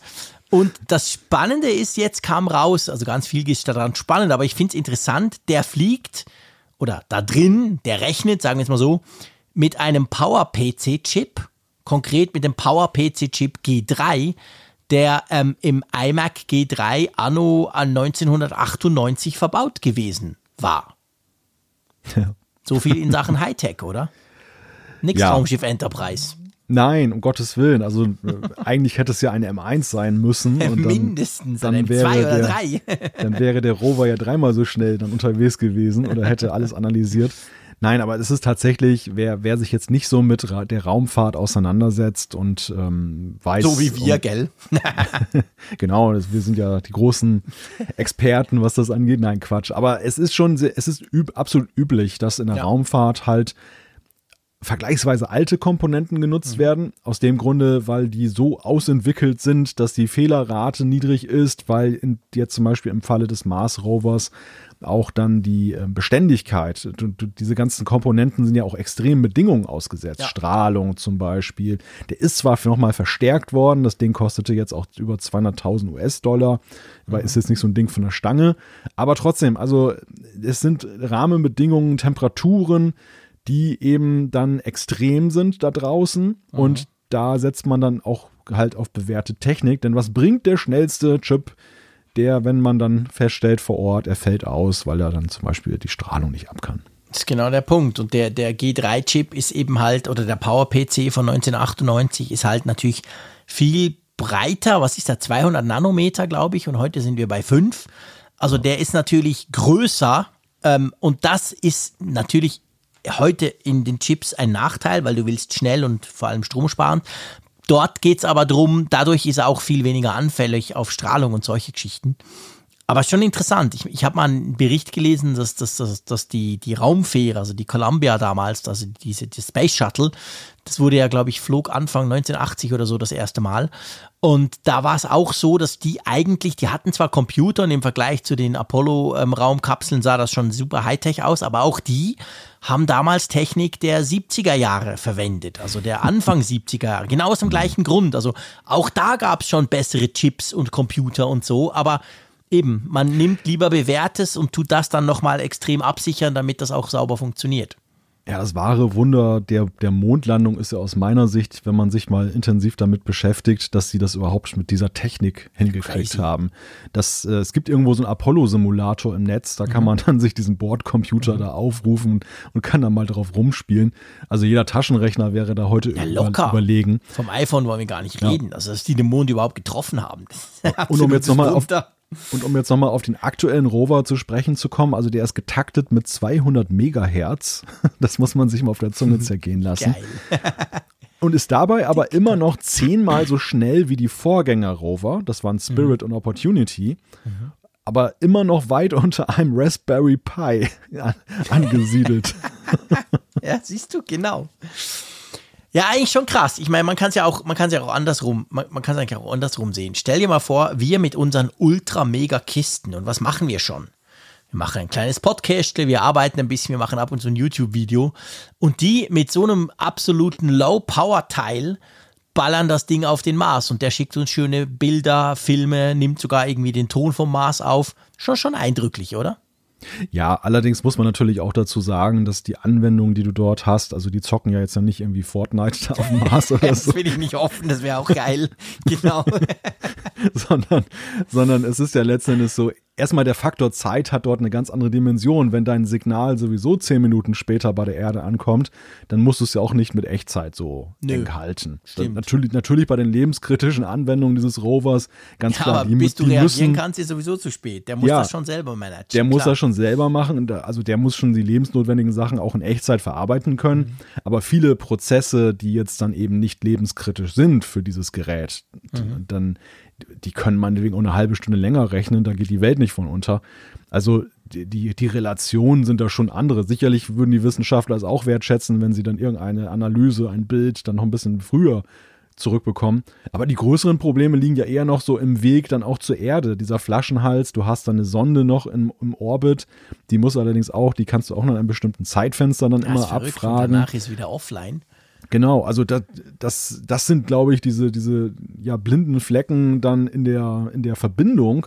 Die ja. sind ja ein viel größeres Problem, glaube ich, aus Sicht der Forscher, als jetzt dann eben, dass dieser Rover da eben dann mit einem 90er Jahre Natürlich, Prozessor klar, durch die Gegend logisch, fährt. Keine Frage. Ich finde es einfach, ich finde es eine ne schöne Story. Ich finde es ich find's ja. ganz witzig und darum sprechen wir letztendlich auch drüber. Ja. Weil es irgendwie einen Link zum Mac hat natürlich, weil der Power-PC, der wurde ja Natürlich wird der wurde von, von IBM gebaut und der, aber das gab jetzt nicht so viele Abnehmer. Apple war da mit Abstand der größte und wichtigste und drum kann man quasi sagen, so eine Art iMac ist jetzt dort oben auf dem, auf dem roten Planeten am, Rum, am Rumfahren. Ja, nein, aber ich, ich finde ich finde das, also ich, gut, das ist auch wieder so ein Technik-Nerd-Phänomen, aber ich finde es halt immer auch spannend, wie sich auch die Raumfahrttechnologie da einfach weiterentwickelt hat mit, mit der Rechenpower, die da oben ist. Jetzt, ich sehe gerade noch der Pass, der, der Pathfinder mhm. 1997, der ja. erste Rover, der war noch mit einer Intel 80C85 CPU mit 2 Megahertz da unterwegs. Ja, krass. Und 512 Kilobyte RAM.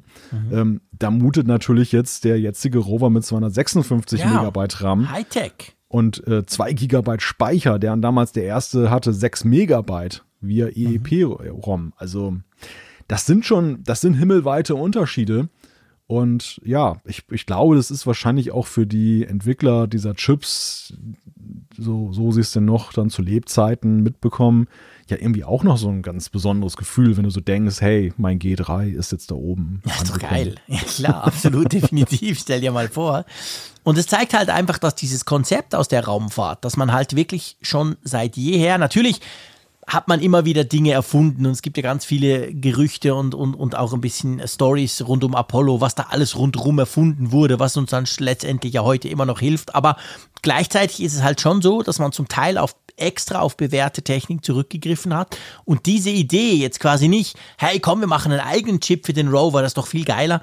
Diese Idee hat sich jetzt in den letzten 40, 50 Jahren eigentlich bewährt und das, das macht man eben auch heute noch. Das, das finde ich eigentlich auch spannend, weißt du, dass man von diesem Grundkonzept zwar Dinge ab der Stange zu nehmen, aber eben nicht die Dinge ab der Stange, die es jetzt gerade aktuell gibt, sondern du, du gehst extra mal ein paar Jahre zurück. Es dürfen eben, dürfen sogar mal ähm, 20 Jahre sein, wie in dem Fall.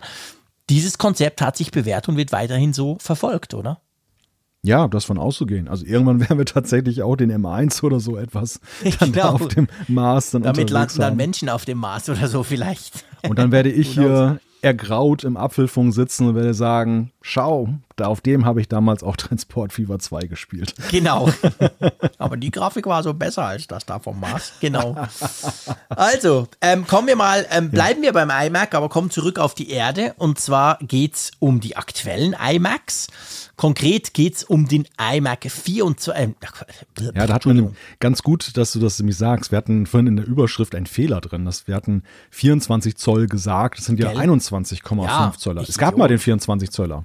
Ja, genau. Aber jetzt geht es um den 21 Zöller oder 21,5 Zöller. Und der, hm, der könnte vor der Ablösung stehen, oder? Der ist ziemlich schwierig zu bekommen. Das ist ja ein Wunder, dass er überhaupt noch verkauft wird. Ich glaube, der ist ja auch schon einige Male hinterfragt worden, wie lange es ihn wohl noch gibt. Und ähm, ist der eigentlich jetzt zuletzt noch aktualisiert worden? Ich weiß das gar nicht. Ich habe das so ein bisschen aus den Augen verloren. Das ist doch, also korrigier mich, aber das ist doch eigentlich der 4K Mac, oder? Ja. Also der 4K iMac. Es gibt natürlich genau. den 5K iMac, das ist ja genau, der 27, 27 Zoll. Den haben wir ja zum Beispiel. Und dann gibt es eben diesen, in Anführungszeichen, kleinen. Und der wurde tatsächlich letzten Sommer nochmal aktualisiert, ah, okay. aber viel weniger krass. Also der, der 27 Zoll 5K iMac wurde ja quasi komplett neu gemacht. Da war ja ganz mhm. viel neu dran, den haben wir auch getestet. Es gab dieses matte Display und, und, und. Das war ja so nochmal so richtig, wow, guck mal hier, ein neuer iMac. Und der 21,5 Zöller, der wurde eben nur so, ich glaube, der hat neue Chips gekriegt aber mhm. sonst gar nichts. Ir irgendwas so wirklich völlig so, boah, okay, ähm, Core i der neuen Generation oder der, der, der, der halbneuen, das war glaube ich nie mal ganz die neue. Ja, i3 ähm, und i5, ich gucke gerade der achten Generation ja, höchstens. Genau, also wir sind ja jetzt bei 10. und 11. dann, also von dem mhm. her gesehen, ähm, der wurde ganz leicht angefasst, aber nicht so richtig. Und jetzt offensichtlich läuft der aus. Also die, die, die, die, die, die Lieferzeiten sind hochgeschossen, was ja oftmals dann ein von einem alten, älteren Gerät, das schon lange da ist, ist das so ein bisschen ein Zeichen, dass Apple die auslaufen lässt. Ja, und da stellt sich natürlich die Frage, kriegen wir als ersten M, M, was auch immer Mac oder iMac dann den kleinen? Ja, ist ein interessantes Gedankenspiel und ich hab, muss gestehen, ich habe da bislang auch gar nicht so drüber nachgedacht, weil ich, ich diesen 21,5 Zöller gar nicht mehr auf dem Radarschirm habe. Nicht, ich geb's zu, der fällt mir immer völlig raus. Kann man mir Größenwahnsinn vorwerfen, aber ich habe halt eben auch aufgrund der vorgenannten Entwicklung, dass der 27 Zöller jetzt dann dem wegge ja, davon geeilt ist mit der zehnten Generation ja. der Chips und auch vielen anderen Komponenten, hatte ich immer so das Gefühl, der 21,5 Zöller, da hat Apple eh so ein bisschen das Interesse. Ja, genau, verloren, der ist irgendwie unattraktiv. Genau, auch überhaupt 21,5 Zoll. Ich weiß, einige von euch sind Liebhaber dieses Formats, aber ähm, der Trend ist ja auch eben so, wenn man jetzt kein Notebook hat, ähm, beim Desktop lieber größer, wenn man sich einen externen Bildschirm kauft. Also es ist schwer, glaube ich, einen kleinen zu kriegen mhm. mittlerweile. Die meisten sind halt größer. Naja, auf jeden Fall. Wenn man allerdings jetzt mal so den Start der Apple Silicon Macs betrachtet mhm. und Apple hat das Feld ja von unten nach oben aufgebaut, dann wäre es ja eigentlich eine ziemlich charmante Idee, wenn sie den iMac, passen. den alten iMac 21,5 Zoll, wo sie keinem mehr wehtun, auch jetzt im Sinne mhm. von äh, den oh, der nee, gekauft, der war so leistungsfähig. Genau, ganz im Gegenteil. Ne? Die Leute wären ja richtig geflasht, wenn der dann aktualisiert wird. Und dann erst kommt der 27 Zöller. Vor allem, witzig. ich meine, ich habe vorhin, ich habe mich verquasselt und habe von diesem 24 Zöller gesprochen, aber der Punkt ist ja genau der. Wenn du den 21,5 Zöller neu machst, und zwar, man spricht ja, man geht ja davon aus, dass beim iMac dann wirklich ein neues Design kommt und nicht nur ein neuer Chip.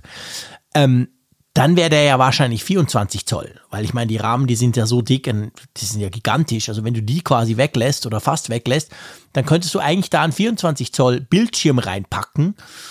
Und das, ja, das wäre interessant. Damit würde er natürlich dann näher an den großen rücken, aber der große würde dann vielleicht später noch größer, zumindest der Bildschirm, also die Bildschirmfläche.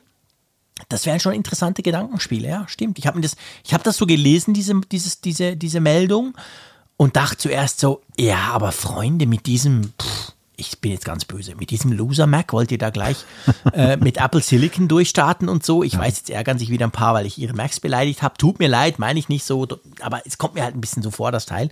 Aber so würde es tatsächlich passen. Es wäre in der Tradition bisher der, des, des Apple Silicon Wechsels, dass man zuerst mit den kleineren Geräten startet und dann nach oben quasi geht. Das könnte schon sein.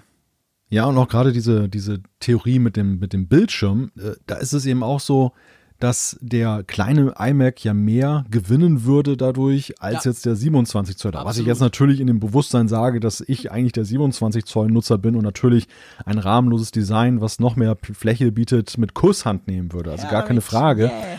Aber ja, genau. Aber es ist nicht so, dass die 27 Zoll jetzt unterm Arm kneifen. Und das ist beim 21,5 Zöller dann schon ausgeprägter ja. der Fall. Wenn man genau. jetzt sagt, im zeitgemäßen Kontext ja. eines Desktop-Computers. Ja, genau. Ich glaube auch, dass man da öfter mal sagt, ja, es wäre schön, ich hätte ein bisschen mehr Fläche.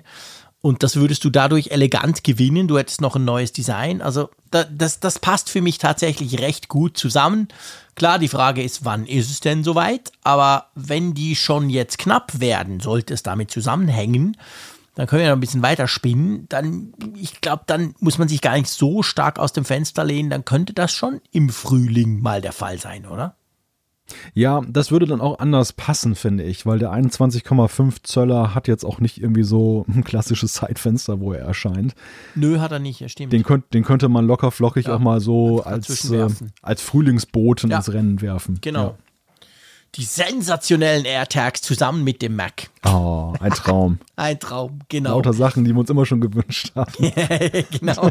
Eieiei, lieber Malte, wir sind wieder böse, kriegen wieder böse Mails. Dürft ihr gerne, macht das bitte, schreibt uns das. Ich finde das immer spannend. Ihr seid ja, ja viele von euch hm, was? Der Vorteil ist natürlich, der 21,5 Zoll iMac ist so klein, dass du auch einen AirTag gebrauchen kannst, um ihn wiederzufinden. Genau, den verlierst du sofort. In meinem großen Büro ist der, ist der quasi weg. Ich drehe mich zweimal um, dann ist er weg. Nein, so ist es Gen natürlich genug nicht. Gelästert, genug Aber gelästert. ja, irgend, irgend sowas würde schon passen. Das stimmt. Dann noch irgendein iPad dazu oder so. Also, also Apple, wir hätten das Event grundsätzlich ready. Wir haben das jetzt so ein bisschen durchdiskutiert. Wir haben schon so ein grobes Konzept. Wir können es noch ein bisschen verfeinern, wenn ihr gerne wollt. Aber kann man machen. Können wir steigen. Ende März, oder? Kriegen wir hin, Malte. Ja, perfekt. Na, machen wir. Genau. Also wir moderieren die Kiste auch, wenn es sein muss. Kein Problem. Gut, apropos moderieren.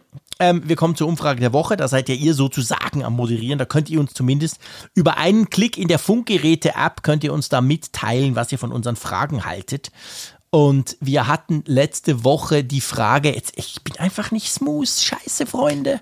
Ich kann nicht tippen und sprechen gleichzeitig, typisch Mann. Ich wollte jetzt nämlich einfach so ein bisschen weitersprechen und in der Zeit die Umfrage öffnen hier, aber habe ich natürlich verpennt. Anyway. Wie, wie wenn beim Fernsehen die Bühne aufgebaut wird, so die, die Genau, so ein bisschen diese Übermoderation machen, genau, die Umbaupausen durchmoderieren. wenn bei, wo war das? Bei, bei, bei, bei Wetten das oder war das noch früher beim coolen Kampf irgendwo, wo es genau das, darum ging, hinten wird umgebaut und vorne wird gequasselt. Ja, also in den 90er Jahren war das eigentlich guter Standard, dass eigentlich Schon, diese gell? ganzen Shows ja ich denke auch jetzt an Jürgen von der Lippe, Geld oder mhm. Liebe im ersten, Wetten das mit Thomas Gottschalk. Also überall gab es diese Umbaupausen, die, mhm. die nun auch wirklich als solche erkennbar waren. Ja, ja, genau. Und dann äh, hörte man im Hintergrund hin und wieder mal noch eine Gitarre runterfallen oder so. Ja, genau. Oder ein Mikrofon oder so. und dann vorne wurde dann halt der ganze Lebenslauf der Band dann von A bis Z dann runter erzählt. Genau, wie früher im Radio, ähm, wenn wir schon gerade in der Nostalgie schwelgen. Ich habe ja in den, in den 90ern habe ich ja Radio gemacht und ich habe noch angefangen, Radio zu machen. Da gab es noch keine Computer, so computerisierten Systeme. Da hatten wir quasi CDs, die wir gespielt haben. Aber insofern schon cool, dass sie in so Juke Jukeboxen steckten A60 CDs. Da hattest du irgendwie sechs von diesen Dingern, also 360 CDs hattest du ready, sprich du hattest ziemlich viele Songs ja verfügbar im System. Es gab auch ein Computer, so ein Novell-Netzwerk, ganz eine lustige Sache. Aber da war es so, früher gab es noch diese Wunschkonzerte, wo du dir was wünschen konntest, konntest anrufen, den Sender, hallo, ich wünsche mir XY. Und dann hast du halt quasi, du hast das live gemacht. Macht natürlich heute keiner mehr, weil die, die Hörer, die sind heute ja viel smoother, die machen zack, zack, zack, aber das ist ja alles geschnitten, ist ja nicht mehr live heute. Und wenn du das so live gemacht hattest und dann hat halt einer irgendwas gewünscht und das Lied, das Lied, das vielleicht du zum Beispiel noch gerade gespielt hast, wo du vielleicht sogar drüber gequasselt hast, da musste ja die Jukebox, wie ganz, ganz früher, weißt du, zuerst die CD versorgen, die neue CD suchen, die holen, die auflegen und das ging so ungefähr bei dem System, das wir hatten, 45 Sekunden. Und das waren dann halt immer die Diskussionen, hey, schönes Wetter heute und was machst du eigentlich, was arbeitest du? Da hast du so versucht, diese 45 Sekunden zu überbrücken, damit du dann natürlich am Schluss schön sagen kannst, so, hier jetzt kommt jetzt ein Song, Joe Cocker Summer in the City, toll für dich, wünschen wir dir Gruß und so. Und da habe ich viele solche Moderationen gemacht. Ich konnte das ganz gut. Also so viel zu reden, ohne was zu sagen, da bin ich gar nicht schlecht. Aber das wisst ihr natürlich, wenn ihr den Apfelfunk seit ich, Jahren hört. das kann ich mir bei dir gar nicht vorstellen. Gell? Ich bin Kannst bestürzt. gar nicht vorstellen. Meine Kernkompetenz im Apfelfunk. Aber komm, jetzt kommen wir endlich zur Umfrage der Woche. Genau, Und die zwar- Bühne ist umgebaut. genau, die Bühne ist umgebaut, das Ding ist ready. Ähm, es geht ja auch, es ging ja auch um den Mac, lustigerweise. Und zwar haben wir gefragt, wünschst du dir den Mac in mehr Farben als bislang? Und ich glaube, Apple, pff, ihr könnt die Farbkübel wieder einpacken, oder? Ja, ein sehr eindeutiges Ergebnis. Äh, überrascht mich auch ein wenig. 61,5 Prozent haben nämlich gesagt Nein von den 2004 Teilnehmern. Krass. 24,8 Prozent, also ein knappes Viertel, hat Ja gesagt und 13,7 Prozent sind unentschieden, unentschlossen. Warten vielleicht ab, welche Farben das sind. Aber, ja, es spielt naja. ja schon eine Rolle, klar. Ja, klar. Aber ja, also pff, eigentlich nö. Also ich meine, wenn es nach mir geht, es braucht genau eine Farbe. You name it. Ja, oder? also ich Space bin, Gray. Ich brauche sonst nichts. Alles andere, das ganze Silber, das ganze Quatsch könnt ihr alles weglassen. Space Gray. Punkt. Ja, wenn es keine Wahl gibt, dann nehme ich auch Silber, aber ähm, solange es nicht mausgrau ist wie damals bei den Computern, ist ja alles okay. Nein, aber es überrascht mich schon ein wenig. Also ich hätte schon gedacht, ähm, dass der Nutzer aus seiner Perspektive sagt, mehr Farben sind doch super. Also Auswahl ist immer klasse. Ja, das stimmt, ja, das ist tatsächlich überraschend. Ich weiß halt nicht, gell, ich meine, wir haben natürlich Mac gefragt. Wir haben nicht spezifisch iMac gefragt, sondern ganz generell Mac. Und weißt du, ich, ich sehe es jetzt beim iPad Air. Ich habe ja hier das iPad Air, das neue, und das ist ja in Blau, glaube ich. Die Farbe heißt irgendwie viel fancier, aber egal, dieses Blau, das Modell habe ich. Und ähm, das sieht ja, ja, so richtig knallig nicht aus, aber so ein bisschen blau. Und trotzdem, wenn ich mir jetzt überlege, jetzt nimmst du so ein MacBook 13 Zoll und sitzt damit im Zug, falls wir jemals wieder Zug fahren dürfen, ähm, äh, das ist schon, also selbst ich als extrovertierter Spinner, ich würde wahrscheinlich dann eben auch wieder zur Standardfarbe greifen, weißt du? Also es ist mehr als beim iPhone kann man sagen, okay, eine knallige Hülle und so, das ist lustig, aber bei sowas relativ Großem kann ich diese Zurückhaltung irgendwie schon noch so ein bisschen nachvollziehen. Ja, also ich, ich persönlich finde immer, es ist eine Qual, sich entscheiden zu müssen zwischen Farben. Aber es gibt eben auch Stimmen, die ja sagen, dass er gerade so im Kontext eines Designbüros, eines Hotels, einer Rezeption, dass da eben dann super Da wäre, wär's wenn es cool, dann klar. passend wäre zu, zum allgemeinen Farbsetup. Wobei dann natürlich auch wieder die Frage ist, wie viele Farben hast du zur Auswahl? Passt das denn? Also Ja, genau. wenn, wenn du, wenn du vier Farben sind zur das Auswahl wirklich, hast. die dann so ja. designermäßig unterwegs sind, weißt du? Es ist ja die große Ja. Masse ist es dann trotzdem nicht. Ich glaube, ich, ich glaube, also ich glaube, diese Antwort, vielleicht interpretiere ich auch zu viel rein, aber ich glaube, diese Antwort ist so auch so ein bisschen wie beim Auto, weißt du? Ja, schon cool Farben beim Auto, aber ich kaufe dann trotzdem grau und blau. Oder vielleicht weiß. Wenn ich so gucke, die Autos, die rumfahren, die haben ja kaum Farben. Obwohl es die meisten ja in Farben geben würde. Ich saß ja selber, als ich mein Auto gekauft habe, mein ID3, ich habe den in diesem Türkis, das ist so eine Art Grün, weil ich einfach Farben will. Und das war super schwierig. Ah, oh, sie oh, oh, scheiße, sie wollen diese Farbe. Ah, Ich muss mal gucken, wir haben, glaube ich, noch einen in der Schweiz. Aber hey, wir haben 4000 in Grau und wir haben 5000 in Weiß. Und ich habe gesagt, das sind ja keine Farben, ich will ja eine Farbe. Also ich bin beim Auto tatsächlich so, ich mag gern Farben. Rot, gelb, irgendwas. Aber ich glaube, die meisten Leute, hm, die finden das zwar vielleicht lustig, oh, schöne Farbe in einem Auto, aber wenn es dann um die Bestellung geht, kaufen die dann trotzdem so was Mausgraues, Langweiliges.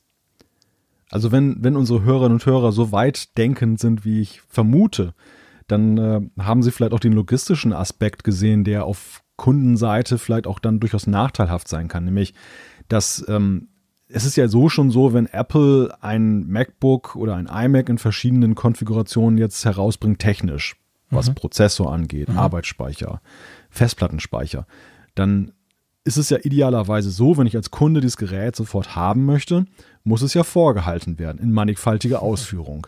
Wenn jetzt noch dann vier, fünf Farbgebungen davon dazukommen, dann wird es ja richtig kompliziert. Dann hast du das ganze Setup, was du ohnehin schon hast, nochmal in fünf Farben.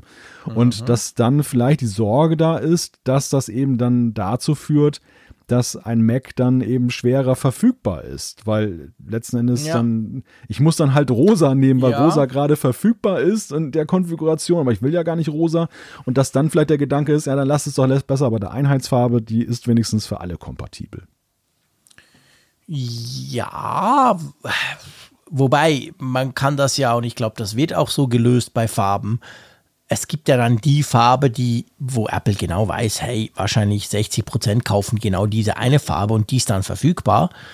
Und gleichzeitig gibt es die Fancy-Farben, ja, da musst du halt ein bisschen warten und dann ist halt deine Entscheidung, willst du warten, dafür kriegst du deine Wunschfarbe oder sagst du halt, komm, eigentlich am Schluss ist auch wurscht, ich will es morgen und dann kaufst du eben wieder ein silbernes oder ein graues. Ja, ich habe könnte man schon lösen, das Problem. Ja, lösbar ist das und Apple, die sind ja Logistikweltmeister, also die würden das schon geregelt bekommen. Ich habe nur beim MacBook 12 Zoll, das es ja mhm. leider nicht mehr gibt, gesehen, dass, ähm, dass da war es allerdings auch nicht mehr ein Tauch. Du machst du rosa, gell? Oder nee, ich habe nicht, ich habe ich, ich hab eins in, in Space Gray ah, gekauft ah, dann noch. Okay. Ja, ja, aber es war tatsächlich am Ende teurer als rosafarbene Geräte, weil die rosafarbenen ah, Geräte, es war schon ein bisschen betagter, wie gesagt. Ja. Und es, bei Apple selber war es natürlich alles im Einheitspreis, ja, klar. aber bei den Resellern ähm, oder in der, Im Markt quasi. Im Channel sozusagen, ja. genau, im Markt, da war es letztendlich so, dass die dann schon dann eben auch Rabatte gegeben haben und da waren die ermäßigter, die tatsächlich die, also scheinbar oder augenscheinlich äh, unpopuläreren anderen Farben waren. Rosa ja. bekamst du immer günstiger als zum Beispiel Space Gray, was ja, dann klar. halt noch zum UVP-Preis verkauft wurde. Rosa. Ja, stimmt. Ja. Genau. Also interessant, ähm, Farben, Farben. Ähm, ihr braucht das nicht unbedingt. Wir warten mal, ob Apple darauf hört oder nicht. Das werden wir in diesem Jahr wahrscheinlich feststellen. Und wir haben natürlich eine neue Umfrage der Woche, gell? Genau. Aber den Apfelfunk gibt es dann auch weiter mit dem alten Schwarz-Weiß-Denken. Na, also ich bitte dich. Was soll denn das? Wir haben schließlich ein rotes Logo. Nix ja, Schwarz-Weiß-Denken. den, den Karlauer musste ich noch eben vom Stapel lassen. Na, ja, nein, also unsere neue Umfrage lautet: Nervt dich der Notch beim iPhone? Genau, und dann gibt es die Möglichkeit, ganz einfach: Ja, nein, weiß ich nicht. Also mal die Frage der Notch. Jetzt ein paar Jahre später hätten wir die damals beim ähm, iPhone 10 Launch gestellt, dann wäre sie anders ausgegangen, da bin ich ziemlich sicher. Und jetzt schauen ja. wir mal, wie ihr heute quasi dazu steht. Gut, du, ich würde sagen, wir haben noch ein bisschen Zeit. Wir können noch die eine oder andere Zuschrift aus der Hörerschaft verarbeiten, oder? So sieht's aus.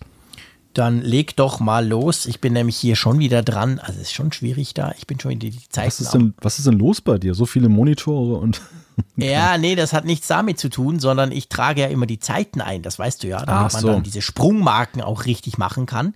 Ich dachte schon, Und dass du jetzt mittlerweile so zum Geek mutiert bist, dass du deine Browser-Tabs per Terminal-Kommandozeile aufrufst. Oder ah so. ja, natürlich, immer, genau. Ich habe extra einen Raspberry Pi daneben, der eigentlich nichts anderes macht, als den Mac fernzusteuern und zwischen meinen 3000 Tabs hin und her zu schalten. Aber ich schalte da nicht hin, ich bin ja voll konzentriert im Apfelfunk, stell dir mal vor. Ich habe ja quasi nur ein leeres Blatt vor mir mit den paar, äh, mit den paar kleinen, ähm, mit den paar kleinen Bullet Points, äh, wo wir unsere Themen drauf, äh, drauf aufschreiben und sonst gar nichts. Ja, stimmt nicht ganz. Anyway, Nein. komm, lass uns zu den Zuschriften unserer Hörer kommen. Gibt ja ein paar schöne und ich schlage vor, ja. wir fangen mal mit dem Holger an. Einverstanden? Ja, wir fangen mal mit Holger an. Er hat geschrieben, die Möglichkeit, iOS-Apps auf dem Mac laufen zu lassen, finde ich nur mäßig interessant, da doch die meisten Apps für Touch und mobiles Arbeiten ausgelegt sind und von daher für den Mac nicht optimal funktionieren. Ich finde die umgekehrte Richtung deutlich spannender. Mac-Software wie Final Cut, Logic Pro und das originale Lightroom auf dem iPad, zumal es beim iPad die Wahl gibt zwischen Touch und Trackpad. Könnt ihr euch vorstellen, dass es hierzu demnächst mal etwas geben wird? Die Frage aller Fragen, Holger, die du da stellst, also vor allem was natürlich Final Cut anbelangt, da ist ja nicht nur der Zeier im regnerischen St. Gallen scharf drauf, sondern da gibt es durchaus einige, die natürlich quasi, aber ich, ich habe immer so ein bisschen das Gefühl gehabt, das kommt eigentlich aus der Überlegung raus, hey krass, so ein iPad Pro zum Beispiel ist ja so wahnsinnig leistungsfähig. Weil man darf ja nicht vergessen, die M1 Max haben wir erst seit kurzem, die, I, äh, die, die iPad Pros aber schon länger und die iPad Pros waren immer schon unglaublich leistungsfähig. Es gab ja da diverse Tests, wo man gesehen hat, hey, ein iPad Pro, irgendwie das 12,9 Zoll, das ist schneller als ganz, ganz viele MacBook Pros. Und da kamen natürlich die Leute und gesagt, ja, hey, aber hm, da wäre doch Final Cut cool. Ich frage mich inzwischen, dadurch, dass dieser Quantensprung in Sachen Geschwindigkeit ja beim Mac inzwischen da ist durch die M1 Max, ob das überhaupt noch ein Thema ist. Weil ich glaube nämlich schon, dass die meisten Freaks und Geeks, die das wollten, haben einfach so, gerade beim Videoschnitt natürlich, diesen Geschwindigkeitsaspekt im, mhm. im Kopf und weniger genau. so, oh, ist geil mit Touch und super und mit dem schönen Stiftchen und so. Ich glaube, das, das sind weniger. Und darum habe ich so wie das Gefühl, wenn du aus der Überlegung dran gehst, sagst, ja, wir haben ja mehr Power beim iPad als beim Mac, das stimmt ja jetzt eben nicht mehr. Und das würde dann heißen, ja, da muss ja Apple Final Cut gar nicht erst portieren, oder? Ja, also zwei Punkte dazu. Das eine ist genau das, was du sagst. Ich habe auch, ähm, wenn ich Raphaels Videos und, und Fotos immer gesehen habe auf Twitter, wie er sich dann da profiliert hat, dass sein iPad ja so schnell ist mit Luma Fusion. In Echtzeit kann er ein 4K-Video rendern und ich guckte mal auf meinen iMac und der rödelte da eine Stunde vor sich hin, um da 10 Minuten auszuwerfen. Dann habe ich natürlich auch manchmal sehnsüchtig gedacht. Ich habe auch tatsächlich damit geliebäugelt, von Final Cut auf dem Mac auf Luma Fusion auf dem iPad dann ähm, zu wechseln. Auf jeden Fall habe ich aber auch gehofft, dass Apple dann Final Cut irgendwann mal portiert für ja, genau. iPad das, ähm, dieser Wunsch ist bei mir mittlerweile auf, fast auf Null gegangen. Und ich glaube, es geht vielen ähnlich. Denn man ja. muss schon wirklich so ein, so ein iPad-Hardcore-Nutzer sein, um das dann unbedingt noch zu wollen. Aber wer, sag ich mal, offen ist für den Mac, der, der sieht da keine Notwendigkeit mehr drin. Ja. Der andere Punkt ist der, die Machbarkeit die Machbarkeit der, der Portierung auf das iPad. Natürlich möglich ist das immer, zumal wenn es von Apple selber kommt. Aber die Frage ist, mit welchem Aufwand, wel, welche Umbauten müssten an der Software vorgenommen werden, um sie für das iPad fit zu machen. Ich stelle halt fest, dass Apple Software echt noch sehr verhaftet ist in diesen ganzen Philosophien des, des Macs, des klassischen ja. Desktop-Computers. Das fängt bei der Dateistruktur äh, an. Du hast auf dem Mac hast du, äh, auf dem iPad hast du diese sehr abgeschlossene Dateiengeschichte mit den Sandboxes. Auf, den, auf dem Mac toben sich diese Softwarelösungen eigentlich nur ziemlich breitflächig aus im Dateisystem. Und das geht über die ganze Struktur der Software auch. Also ich glaube, Apple müsste zum Beispiel Final Cut neu erfinden. Vielleicht machen ja. sie es sowieso, weil sie auch sagen, auf dem Mac wollen sie es auch mal neu erfinden, dann Kann ist es natürlich eine Win-Win-Situation. Aber wenn sie das nicht wollen und momentan sieht nichts danach aus, dann äh, müssten sie es extra fürs iPad machen. Ich bezweifle, ob das so ein riesiger Markt ist, dass das lohnt. Hm. Glaube ich eben auch. Glaube ich absolut definitiv auch.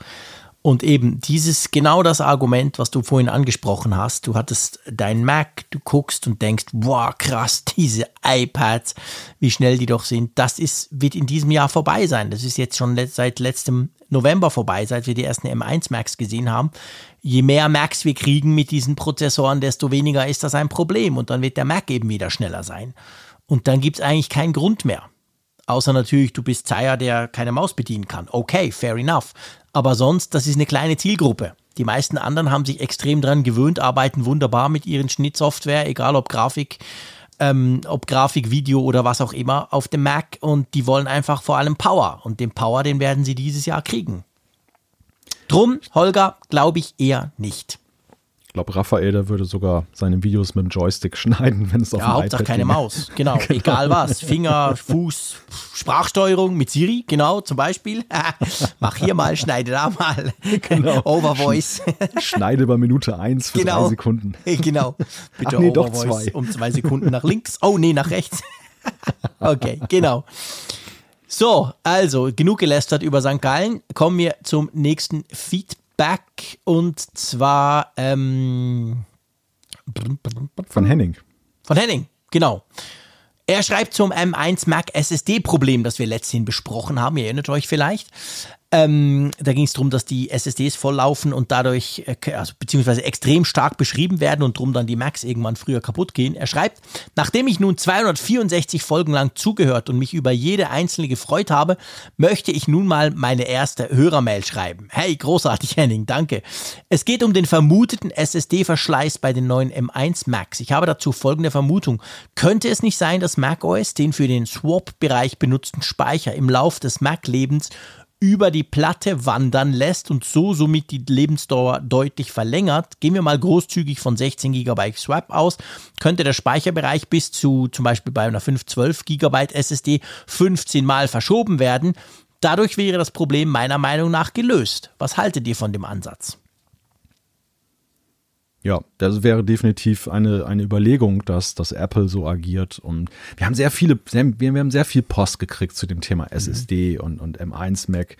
Und ähm, um das mal so ein bisschen zusammenzufassen, es ging von, die Messinstrumente funktionieren nicht, was ja, ja. auch in den Berichterstattungen nachzulesen war. Ich glaube, wir hatten es auch erwähnt, dass es da Zweifel gab, ob die Messsoftware das überhaupt so richtig erfasst, über eben auch Aussagen, ähm, dass ja auch der, der Cache der auch mhm. ähm, bei den Prozessoren ähm, pervers groß sei, schrieb mhm. jemand. Der, der mhm. Herbert hatte uns das geschrieben, genau. Ja. Und äh, er deutet halt auch an, dass es insofern die Vergleichbarkeit da nicht gegeben ist mit dem Intel und AMD und dass das dementsprechend gar nicht so ein Problem ist.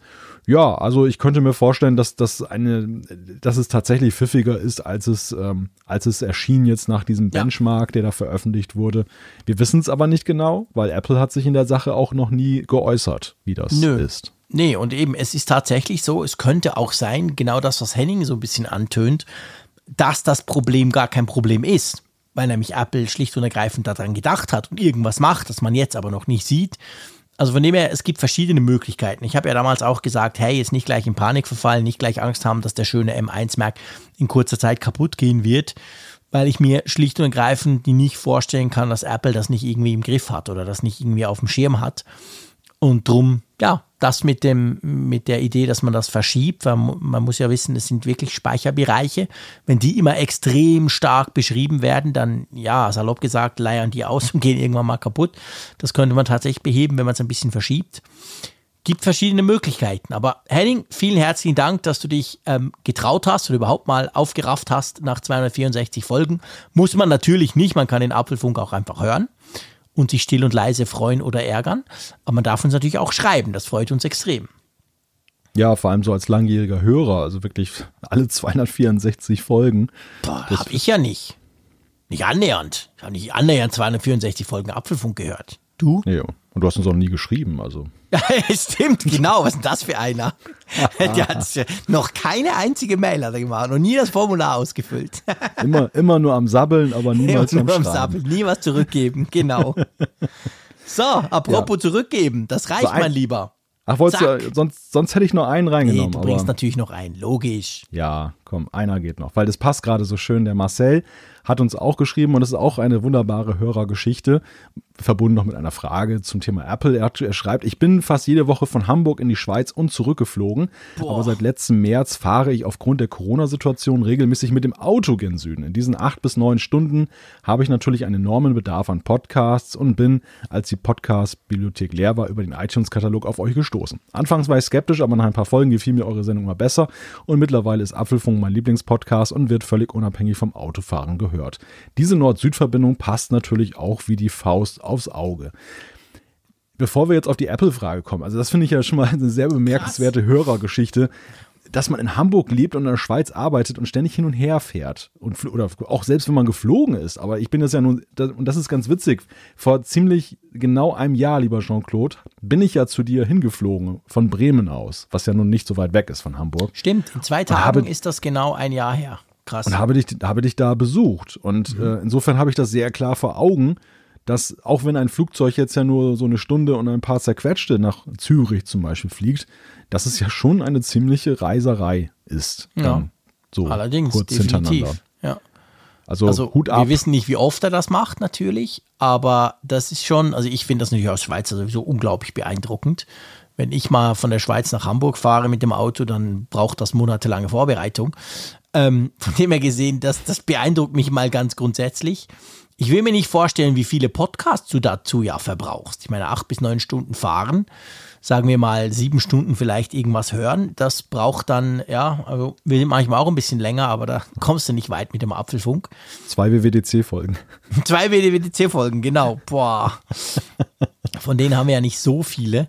Ja. Aber ja, super spannend. Also Marcel, ganz herzlichen Dank. Das ist natürlich, ich finde das total spannend. Ich finde es immer spannend, wenn wir von euch hören, quasi, wo ihr uns hört oder wie ihr auf uns aufmerksam geworden seid oder so. Das finde ich total interessant, weil das sind ganz unterschiedliche Geschichten, die, die uns da immer erzählt werden. Und ja, das ist cool. Also sehr, sehr spannend. Ich hoffe, du kannst dann bald mal wieder fliegen trotzdem, weil das ja mit dem Auto stelle ich mir recht anstrengend vor, oder?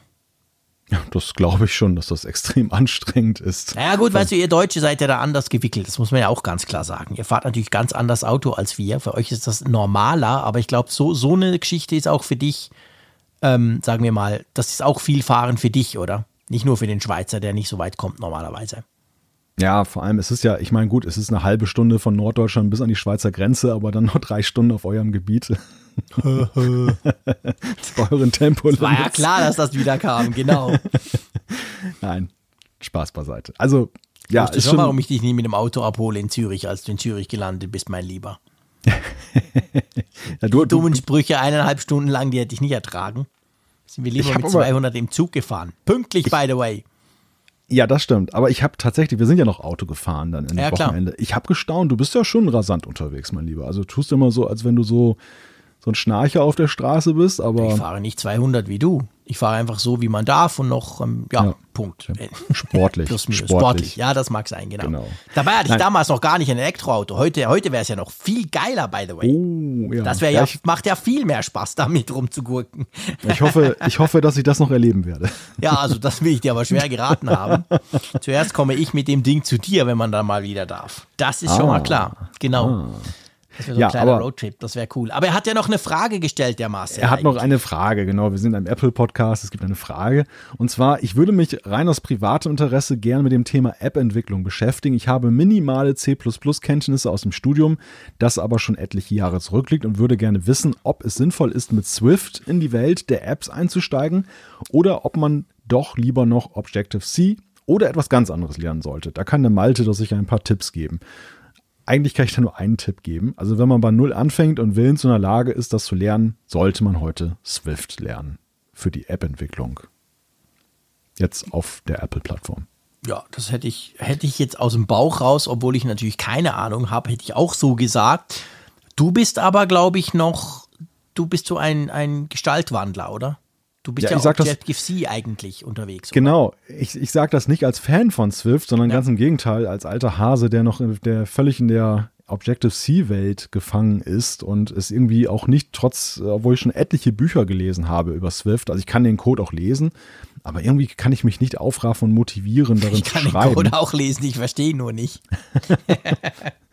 Und äh, also insofern, ich bin jetzt kein Swift-Jünger, aber ich ja. sehe halt, ich, ich sehe die Realität und die Realitäten ja. sehen so aus, dass, dass ähm, immer mehr Dinge, genau, erstens ist ja die Frage, die bange Frage in die Zukunft, wird Apple irgendwann Objective-C schlichtweg auslaufen lassen? Das wäre natürlich ganz schlimm, aber ich glaube, das wird noch länger dauern, weil es einfach zu viele Sachen noch gibt, die darauf laufen. Ja. Aber man merkt natürlich schon sehr klar, sehr stark als Entwickler, dass neue Dinge, die passieren, zum Beispiel WidgetKit jetzt, die Widgets in iOS 14, das geht nur noch mit Swift. Es gibt Swift UI, diese Möglichkeit, mhm. dann ähm, die, das User-Design, das, das User-Interface zu designen mit ja. Code. Das geht nur mit Swift, das geht nicht mit Objective-C. Also es gibt immer mehr Dinge, die, die es dir, die den Mund wässrig machen als Entwickler, weil sie so toll sind, die es aber mhm. eben nur in dieser Sprache gibt. Ja. Und es, es ist auch so, dass die Dokumentation bei Apple, sie bieten zwar einen Reiter an Objective-C, wenn du dann reingehst, so auf diese Seiten zum Beispiel mhm. nachliest in der, in dem, in der Referenz. Das Witzige mhm. ist, dass sie augenscheinlich bei einigen Sachen das vergessen haben, dann aber einzutragen. Also du findest definitiv okay. immer was zu Swift, aber du findest nicht garantiert immer etwas zu Objective-C. Und dann winke, musst du halt. Genau. Und dann musst du halt so Stack Overflow und andere bemühen, um dann deine Antwort zu finden. Aber da reden sie mittlerweile auch über alle über Swift. Und du findest eher Du findest eher viele Code-Beispiele und Erläuterungen, zum Beispiel zwischen den Unterschieden zwischen Swift 3, 4 und 5, Aber du findest fast nichts mehr jetzt den neueren Datums, immer weniger zumindest jetzt in Sachen Objective-C. Deshalb mein dringender Tipp, mhm. wenn man anfängt, gerade dann musst du viel nachlesen und willst viel nachschlagen, ähm, weil du es ja eben lernst und dann bist du echt besser dran, wenn du jetzt Swift machst. Siehst du, Malte, nach haufenweise inhaltslosem leeren Geblabber im Apfelfunk haben wir jetzt am Schluss noch richtig viel gelernt von dir. Da bin ich dir natürlich extrem dankbar. Und ähm, das ist ja nicht mehr zu toppen inhaltlich. Oh, Von dem her gesehen, ein, bevor ich da zu, zu, stark abfalle, schlage ich vor, wir beschließen die Folge 265. Nächste Woche gibt es uns wieder. Übrigens, wenn ihr Lust habt, wir hatten letzten Freitag ja Apfelfunk am Hörer. Das Schöne ist auf YouTube, dass man das ja auch nachschauen kann auf unserem YouTube-Kanal. Könnt ihr gerne mal vorbeischauen, wenn ihr noch wollt. Ähm, hat mir super spannende Diskussion um Virtual Reality, um Augmented Reality. Ich habe ganz, ganz viel gelernt in dieser Sendung. Nur so als kleiner Hinweis. Und sonst sage ich wie immer bis nächste Woche. Ich freue mich. Tschüss aus Bern. Ja, ich sage auch Dankeschön an den alten Charmeur aus der Bärenstadt und Tschüss von der Nordsee.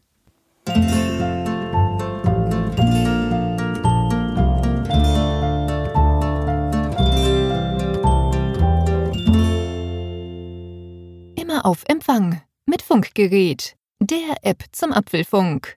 Lade dir jetzt Funkgerät für iOS und Android kostenlos im App Store und bei Google Play.